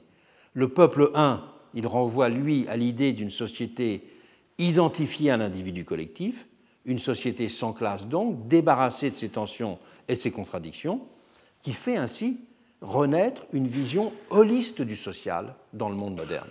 D'ailleurs, c'est une expression qu'emploiera euh, euh, Louis Dumont. Louis Dumont dira Le totalisme doit être compris comme le retour de l'holisme dans une société individualiste. De l'autre côté, le pouvoir-peuple, de son côté, est lié à la présupposition d'une société parfaitement représentée, d'une société sans entropie représentative, adéquatement exprimée par le pouvoir d'État. Et la prétention totalitaire, disait Lefort, repose de la sorte sur un double coup de force. Le régime totalitaire ne peut d'abord présupposer l'unité du social que dans la dénonciation permanente de tout ce qui fait obstacle à l'unité de la société que cet obstacle s'appelle le parasite, c'est un mot très fréquent dans le langage de Lénine, de l'ennemi de classe ou de l'agent de l'impérialisme. Il devait ensuite recourir, le régime totalitaire, à l'instrument du parti supposé incarner parfaitement la société. Et la pyramide de la perfection représentative, de la suppression de l'entropie représentative, culminait donc, logiquement, dans cette pyramide de représentation, dans la figure du premier secrétaire, comme expression achevée de la société. Et c'est à ce propos que Solzhenitsyn forgera l'expression légocrate, c'est-à-dire non, pas le, pouvoir dans lequel la démocratie et l'égocratie euh, se euh, retrouvent. La critique de Lefort euh, ouvrait ainsi à mes yeux la voie à une reconsidération très neuve de ce que pourrait être un progrès démocratique appréhendé à partir des modalités de son indétermination. Et le point d'appui sur son œuvre devint donc pour cela essentiel dans mon travail. Et si j'ai pu me sentir proche de bien d'autres personnes, c'est indéniablement cette œuvre singulière qui a constitué le point de départ de tout mon travail sur la démocratie. Et aussi, au-delà de la lecture de ce qu'il écrivait, le fort lien d'amitié qui s'est tissé entre nous. J'avais commencé à côtoyer Lefort dans le petit séminaire informel de l'EHSS dont j'ai parlé. Il avait accepté à deux reprises d'être mon directeur de thèse. Nous avions de cette façon souvent l'occasion d'échanger. Et indépendamment de sa disponibilité, c'est plus encore son style intellectuel qui était direct, très tranchant, qui allait à l'essentiel, qui m'avait beaucoup plu et beaucoup appris. Ce n'était pourtant pas un bon orateur. Dans ses séminaires comme dans ses conférences, il suivait ses notes, penché sur des feuillets raturés de toutes parts, à l'écriture assez indéchiffrable, ce qui fait que je m'étais résigné à ne pouvoir lire qu'une partie des lettres qu'il m'adressait, ce qui occasionnera beaucoup de malentendus, parfois assez cocasses. Il était, euh, quand il parlait, toujours tendu, assis en déséquilibre sur le rebord de sa chaise. Il se redressait simplement de temps en temps pour s'évader de son texte et lancer d'un trait, parfois, une formule lumineuse, parfois une formule énigmatique, avant de replonger dans son palimpseste. Et il parlait en fait là comme il pensait, c'est-à-dire en multipliant les incises, les retours en arrière, les points de suspension, comme s'il voulait être sûr de ne rien avoir négligé, d'avoir fait sentir toutes les subtilités d'un texte qu'il commentait ou du concept qu'il cherchait à forger. Mais c'était un tout autre homme dans la conversation. Et j'ai presque appris plus dans la conversation avec lui que dans ses textes, ou au moins autant. Parce que là, il aiguisait les angles, il parlait fort, et il donnait le meilleur de lui-même dans l'indignation et dans le démontage critique de la pensée euh, des autres. Il était quelqu'un de très radical de ce point de vue-là dans son jugement. Et quand il voulait exprimer son mépris pour des comportements qu'il estimait veules, c'était un adjectif qu'il employait très fortement, ou des arguments jugés malhonnêtes, sa voix devenait soudain plus grave, ses lèvres se pinçaient, son front se relevait, et il lâchait en vous regardant droit dans les yeux, vous comprenez, c'est une canaille. C'était pour lui le qualificatif indissociablement moral et intellectuel dont il affublait ceux qui cherchaient des places, qui trafiquaient des idées, qui courtisaient les médias ou voulaient jouer sur plusieurs tableaux dans la vie. Le souci de l'honnêteté intellectuelle et de dire les choses sans prendre de gants l'emportait surtout chez lui. Cela expliquera ses rapports électriques avec Castoriadis. Et c'est aussi ce, qui ne l'empêchera pas, malgré l'amitié très sincère qu'il portait à Furet, de publier un livre entier, La complication, pour critiquer méthodiquement le passé d'une illusion de Furet. Pendant dix ans, nous avons partagé le même bureau à l'EHESS, le Fort et moi, avant de n'être séparés par un étroit couloir. C'est donc aussi beaucoup dans la vie quotidienne, sur les événements, les gens et l'air du temps, que je me suis senti partager de plus en plus de choses avec lui. Il n'était pas du tout du genre de ceux qui cherchaient à faire des disciples, mais il y avait chez lui euh, une attente positive de compagnonnage. Il était attentif pour cela à ce que chacun trouve sa voie. Et c'est grâce à l'effort au premier chef que la critique du totalitarisme a pu être aussi féconde en France. Par ses écrits même, mais plus largement encore, par euh, tous ceux qui la nourrit et qui l'ont développée. Cela a été la grande histoire de sa vie, et de beaucoup dans sa génération, qui avait grandi dans un monde longtemps marqué par la prééminence de la culture communiste. Avec eux, l'antitotalitarisme avait été progressiste et avait pu suffire à forger une identité. Je me suis considéré comme leur héritier, mais je me sentirais en même temps engagé dans une autre étape. La fonction constructive d'un tel antitotalitarisme s'émoussera en effet progressivement dans les années 80. du fait d'abord, c'est non négligeable, de la montée en puissance d'un antitotalitarisme beaucoup moins exigeant. On pourrait dire le retour de l'antitotalitarisme simplement libéral, mais qui battra l'estrade. Et il le symbolisera, c'est la création en 1977 du Comité des intellectuels pour l'Europe des libertés et le ciel, qui euh, liera son soutien aux dissidents de l'Est à la défense d'une démocratie euh, minimale, disons, libérale minimale. Attitude qui s'imposera de façon triomphante après 1989 et l'avènement d'une attitude intellectuelle de plus en plus indulgente vis-à-vis des inaccomplissements de l'idéal démocratique. Attitude indulgente dont Francis Fukuyama avait été, sera le porte-parole. Et j'avais pour cela dénoncé dans un article en 1990 ce que j'avais appelé le ronronnement intellectuel de satisfaction et la béatitude occidentale qui euh, s'était liée à la chute du mur en écrivant le sentiment que nous n'aurions rien à apprendre des bouleversements qui s'opèrent à l'Est. Nous pouvons être émus, complices, solidaires, inquiets aussi, mais nous croyons que nous ne sommes pas désarmés, car ce à quoi ils aspirent, nous l'avons. Ce dont ils se réclament, nous le connaissons. Il n'y aurait donc rien à apprendre de ce qui se passe à l'Est, parce qu'il n'y aurait rien à dire de neuf sur les idéaux et les formes de la démocratie libérale. C'est une réponse qui me semblait justement la réponse discutable. Il fallait au contraire une réponse proprement positive à l'inachèvement des démocraties. Et elle s'est pourtant longtemps fait attendre. Pendant un temps, c'est la notion vague de démocratie participative qui, a été utilisée pour indiquer la direction d'une rénovation, ou un peu plus tard celle de démocratie délibérative, d'abord aux États-Unis d'ailleurs. Mais tout cela n'était pas à la hauteur. C'est seulement en termes de diagnostic que les choses ont peu à peu commencé à avancer. J'essayais d'apporter ma contribution à ce diagnostic dès 1988 en essayant de théoriser ce que j'appelais le malaise dans la représentation. Mais il faudra attendre bien plus tard, le début des années 2000, pour, en tout cas en ce qui me concerne, que je me sente suffisamment armé pour commencer à entreprendre d'édifier une théorie positive de la démocratie et d'aller donc au-delà de ce qu'avait été le moment euh, antitotalitaire.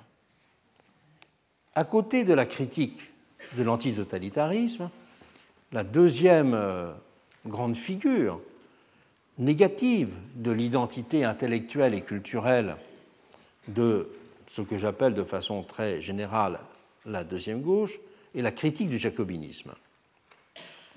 Cette critique a été au cœur de cette culture politique et elle, venait de loin. Je rappelle le fameux rapport Décoloniser la province qui avait été rédigé par Rocard dès 1967. Et l'histoire du PSU, de son côté, avait été liée à celle des GAM, les groupes d'action municipale, dont le but était à la fois de rénover la vie démocratique et de mettre en place des formes de gestion rapprochées du terrain. Le fondateur de ces gammes, Hubert Dubedou, sera le maire de Grenoble à partir de 1965, il restera jusqu'en 1983, cette ville faisant pour cela longtemps figure de laboratoire d'un socialisme municipal identifié à cette sensibilité politique. Et c'est d'ailleurs significativement pour cette raison que Pierre Mendès France choisira de retrouver un siège de député en 1967 à Grenoble, terminant avec ce mandat sa carrière politique. D'un an seulement, puisque l'Assemblée euh, sera dissoute en 1968. Critique du social-étatisme et critique du jacobinisme se superposaient alors la référence au jacobinisme, pourrait-on dire, nationalisant et dépolitisant en quelque sorte la dénonciation de l'étatisme à la française. Le terme évoquait aussi plus largement, de façon diffuse, une conception que l'on pourrait dire intégriste de la culture politique républicaine. Culture intégriste suspectant a priori toute manifestation d'un pluralisme territorial, linguistique ou autre, de menacer l'unité du corps social et l'essence même de l'égalité-unité. C'est évidemment une question qui a repris beaucoup d'importance aujourd'hui. Et l'aspiration à voir les citoyens davantage associés aux décisions qui les concernaient directement, la montée en puissance des revendications régionalistes et la multiplication des procès faits à la pesanteur bureaucratique faisaient alors que la critique du jacobinisme avait le vent en poupe dans les années 1970. Mais cette critique s'est elle aussi progressivement émoussée.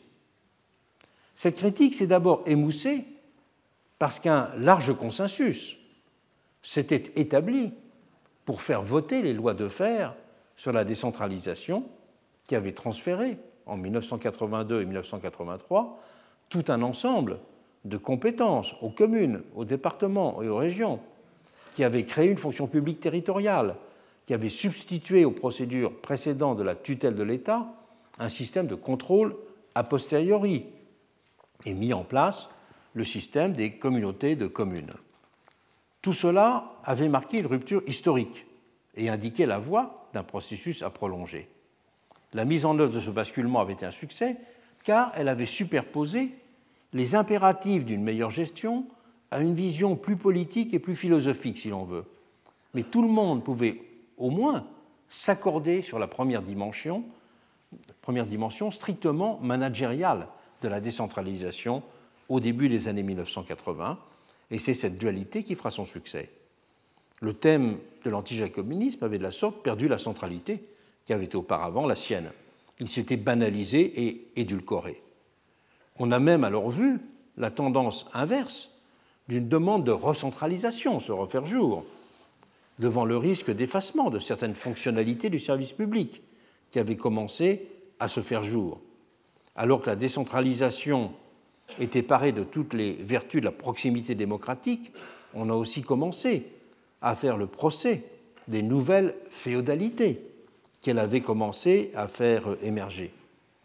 Et alors que c'est, pourrait-on dire, cette euh, décentralisation qui a joué un rôle essentiel en apprenant au pays sur le terrain le développement des méthodes comme celle de la rationalisation des choix budgétaires, on verra bien que plus tard, il n'en ira pas de même avec euh, le jugement qui sera porté sur la révision générale des politiques publiques ou sur la LOLF, la loi organique relative aux lois euh, de, de finances.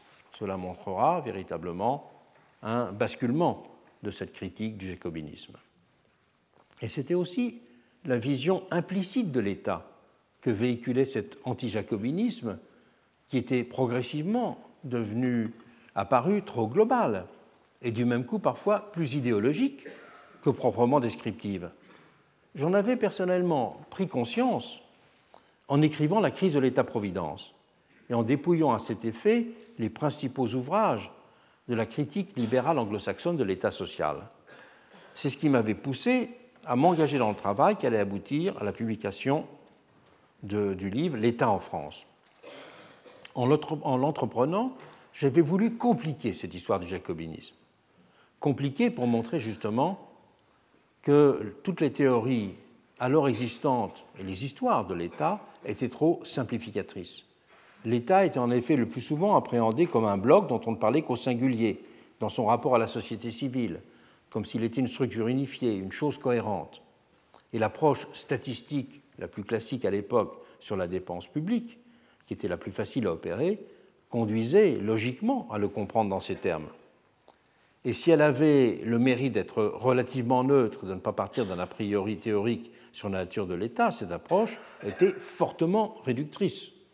Avec elle, la question de l'État devenait de fait ramenée à celle de son poids et à sa mesure à travers la question des prélèvements obligatoires. Et on voit toujours euh, à quel point, si je puis dire, pèse encore cette, euh, cette vision. Mais le débat se polarisait uniquement en conséquence sur un indicateur statistique unique qui agglomérait des données très, très différentes, hétérogènes, et l'histoire de l'État, paradoxalement, se ramenait à l'élaboration d'une courbe statistique. Et c'en était la même chose que la notion de centralisation elle tendait à induire une vision très réductrice des rapports de l'État et de la société en les raplatissant sur un unique axe de lecture.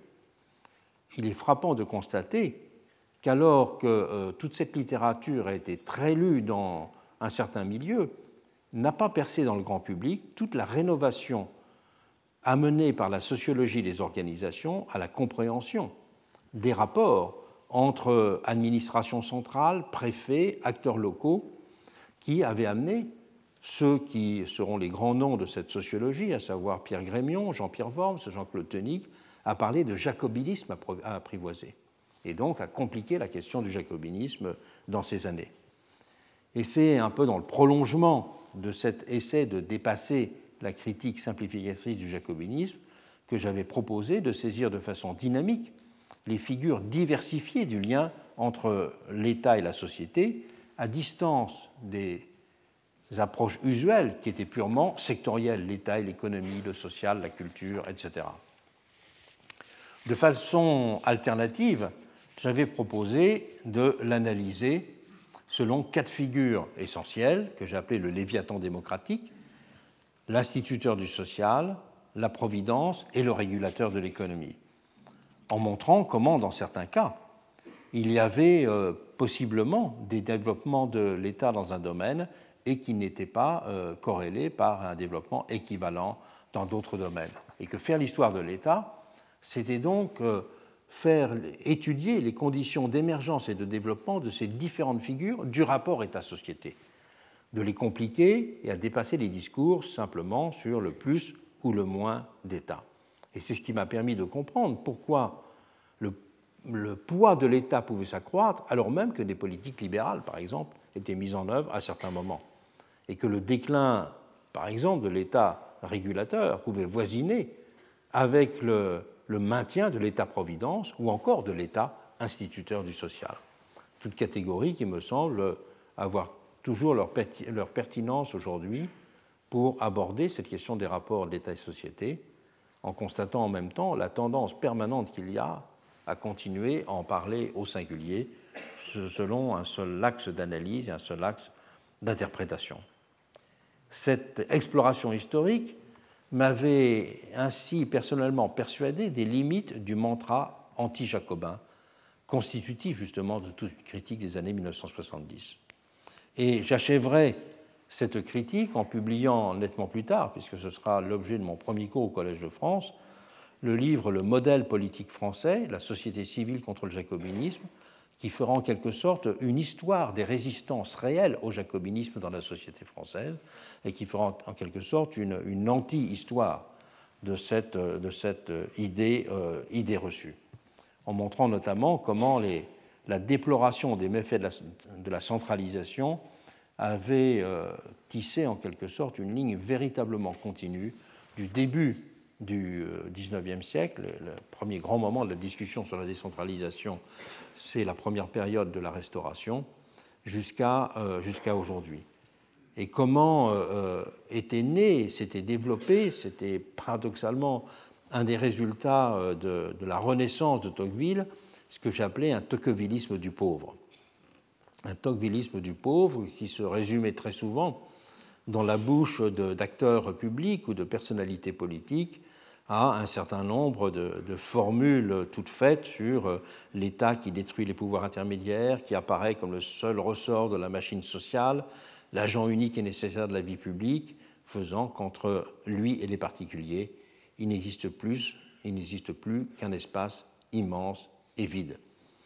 Et cette banalisation tocquevillienne, c'est là le problème. Elle ne s'était elle aussi nullement inscrite dans la perspective d'un approfondissement démocratique et d'un réveil citoyen.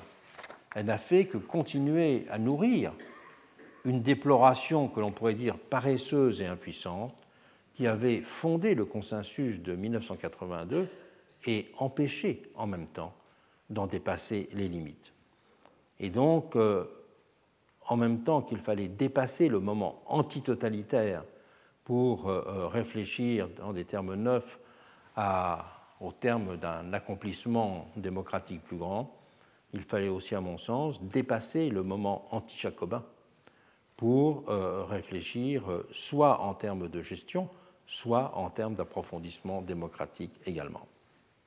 Le troisième grand axe, de, je de la culture politique critique qui était celle de la deuxième gauche, c'est, après l'antitotalitarisme et l'antijacobinisme, c'était le combat contre les archaïsmes. Au soir des élections législatives de mars 1978 que la gauche venait de perdre, Michel Rocard avait fameusement lancé Il n'y a pas de fatalité à l'échec de la gauche. Et simultanément, il avait déploré, je le cite, les archaïsmes coupables d'une telle défaite. Il maintiendra quelques mois plus tard, à travers un article qui avait pour titre Oui, j'ai dit archaïsme, cette euh, ce propos lui avait été vivement reproché parce que, évidemment, il s'adressait en partie à la situation ou au mode d'organisation interne, disons, du Parti euh, socialiste. Mais il allait plus loin, car euh, ce terme, en fait, n'avait rien d'étonnant dans sa bouche, car il faisait écho à un ethos modernisateur qui lui était consubstantiel. Il était en effet de ces hauts fonctionnaires pour lesquels le service public de l'État s'était confondu avec une mission appréhendée dans les termes de cette nature, la modernisation. D'ailleurs, au lendemain de la libération, c'est autour de plans de modernisation, c'est la dénomination officielle des plans en France, que s'était organisé l'effort de reconstruction du pays et de préparation de l'avenir. À distance d'un monde politique et parlementaire vivant dans le vase clos de ces petits arrangements, d'où résultait l'instabilité ministérielle de la quatrième République, toute une génération de hauts fonctionnaires avait alors, à l'inverse, voulu incarner le service d'un intérêt général soucieux du long terme. On peut dire qu'il faisait renaître les idées qui étaient apparues à la fin du XIXe siècle, de voir euh, le monde de l'administration, en quelque sorte, équilibrer et compenser les déficiences du monde politique. Et la vision du progrès et de la modernisation de ces hauts fonctionnaires les avait instruits, depuis la Deuxième Guerre mondiale, à instruire en permanence le procès des corporatismes de toute nature. Procès dont l'expression emblématique sera en 1958 le rapport commandé par le général de Gaulle à Rueff et à Armand. Rueff, c'est l'économiste, et Armand, c'était le patron de la SNCF, sur les obstacles à la croissance le premier d'une très longue série qui avait énoncé les enjeux, les conditions de résolution euh, pour lever ces obstacles. Et tout ce milieu jugeait en même temps comme archaïque, il est très important de le souligner, le capitalisme français. il se considérait, ces hauts fonctionnaires, comme les stratèges les plus compétents pour définir et conduire les politiques industrielles du pays, ainsi que les choix stratégiques des entreprises. Il faut tout de même rappeler qu'un des hauts faits des années 1970 dans le monde industriel, ce sera la fameuse OPA de BSN sur Saint-Gobain qui avait été décidée par le cabinet du président de la République, qui avait convoqué, qui euh, le patron de BSN en lui disant Dans les six mois, vous lancez une OPA sur Saint-Gobain, car Saint-Gobain n'est à nos yeux pas assez bien géré. C'est aussi cette vision de la modernisation et des restructurations industrielles qui a euh, développer l'ensemble de ce qu'on a appelé les plans sectoriels. Le plan calcul, pour prendre un exemple avec un bulle absolument typique. Et cette vision de la modernisation impliquait aussi une, un regard sur l'aménagement du territoire et les politiques de développement des équipements collectifs. C'étaient les de l'Ouvrier, les François Bloch-Léné, les Simon Nora, les Michel Albert, les Robert Lyon, les Stéphane Hessel, pour ne citer que quelques noms qui font image, qui étaient ces modernisateurs. Ils étaient pour la plupart mendésistes et keynésiens. Un jour, Simon Nora me dira Être keynésien, c'était pour moi une façon polie d'être marxiste. Et pour eux, la politique du pays se jouait entre leurs initiatives et celles des syndicats et des associations à l'écart du politique. Ils ont incarné avec cette vision une certaine gauche de modernisation. Beaucoup d'entre eux se retrouvaient au PSU ou au Club Jean Moulin, où ils côtoyaient des syndicalistes, des universitaires et quelques journalistes et éditeurs. Et quelques-uns de ceux qui incarneront la deuxième gauche étaient typiquement issus de ce milieu, c'est le cas archétypique de Rocard. Après 1968, une forme de lien s'était établie entre certains d'entre eux et ma génération par l'intermédiaire de la CFDT dans mon cas, qui entretenait des liens avec plusieurs de ces figures.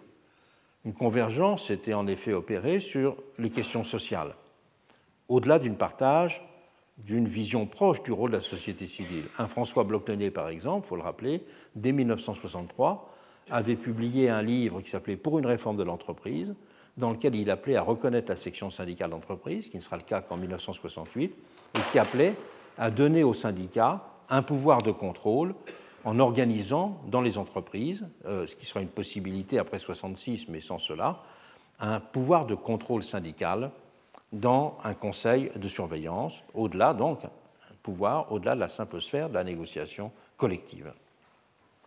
Cette culture modernisatrice, elle se trouvera ébranlée dans les années 80, avec le début d'une régression du rôle du plan d'abord, que François Plan, que François Mitterrand avait jugé suffisamment secondaire pour confier en 80 à Rocard le ministère qui en avait la tutelle. C'était un tournant symbolique, car le commissariat du plan était l'institution qui était l'incarnation même de cette culture. Et ces commissions étaient en quelque sorte le club informel où se croisaient syndicalistes, hauts fonctionnaires, patrons réformateurs et responsables d'associations. Il y avait des raisons structurelles au déclin du plan, du fait d'abord de l'entrée progressive dans un monde plus imprévisible, à la croissance ralentie aussi. Euh, qui rendait plus hasardeuses les projections sur le moyen terme. Pensons qu'il fut un temps, jusqu'au début, jusqu'au milieu même des années 1970, où le Parlement votait tous les cinq ans le taux de croissance pour cinq ans. Et le plan avait par ailleurs accompli une fonction pédagogique dans l'administration, qui avait été un succès et rendait donc son rôle moins décisif. Mais c'est plus encore sa légitimité intrinsèque qui avait alors été atteinte. Parce que la vision qu'il portait de la modernisation ou de la lutte contre les archaïsmes était liée à la prétention implicite des modernisateurs de constituer un groupe qui incarnait l'intérêt général et qui possédait la connaissance de ce qui était bon pour le pays.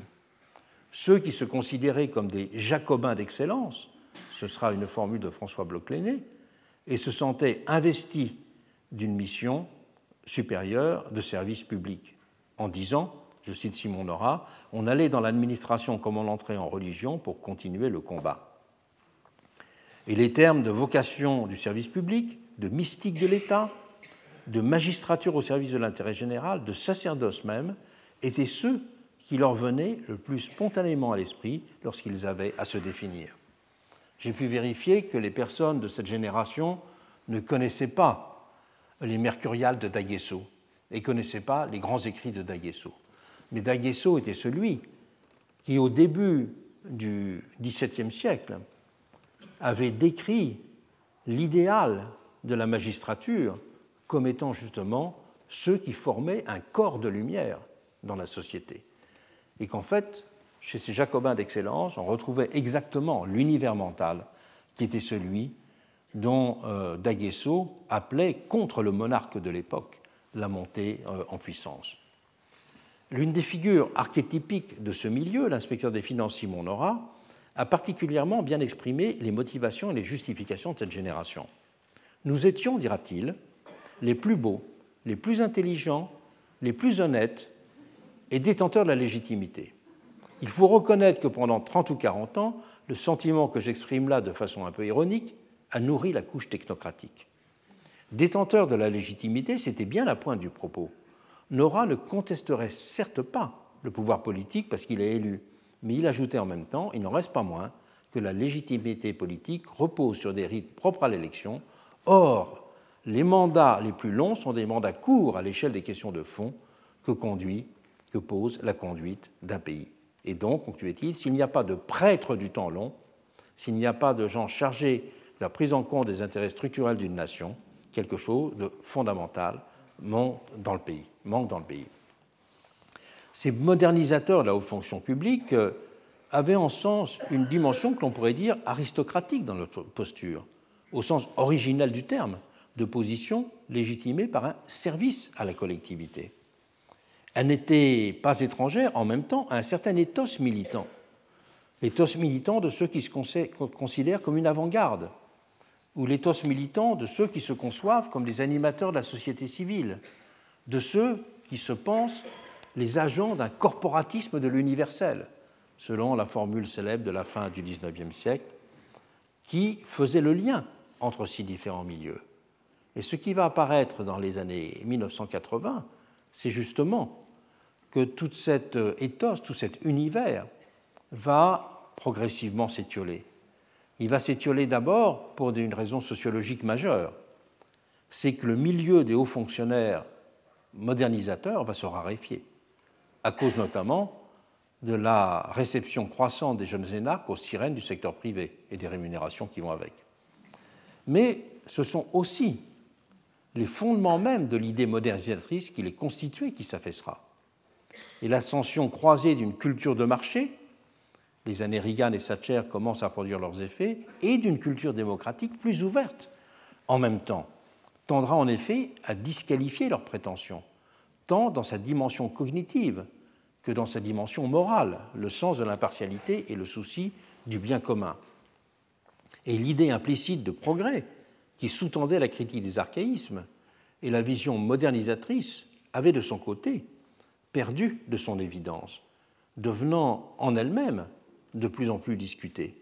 C'est ainsi, là aussi, le troisième volet d'une pensée critique qui s'affaissait. Après l'affaissement de l'antitotalitarisme, après l'affaissement de l'anti-jacobinisme, c'est aussi l'affaissement d'une certaine vision de la modernisation telle qu'elle était menée par ce type de, hauts fonctionnaires et de militants, parce que les deux allaient en même temps, qui s'est trouvé euh, affaissé. Et c'est cet affaissement euh, qui a fait sentir plus cruellement le manque, bien sûr, euh, d'un travail positif compensateur, un travail positif d'approfondissement de la démocratie, un travail positif de reconceptualisation du bien commun, un travail positif de redéfinition des figures positives, des figures positives pardon, de l'avenir. C'était donc euh, à travers le déclin de ces trois formes de critique, la découverte que euh, la faiblesse positive de la théorie appelait à la fois un grand travail, mais expliquait en même temps une sorte d'affaissement et d'essoufflement. Nous verrons donc dans les deux prochains cours les raisons proprement politiques de cet essoufflement. À la semaine prochaine. Retrouvez tous les contenus du Collège de France sur www.colège-2-france.fr.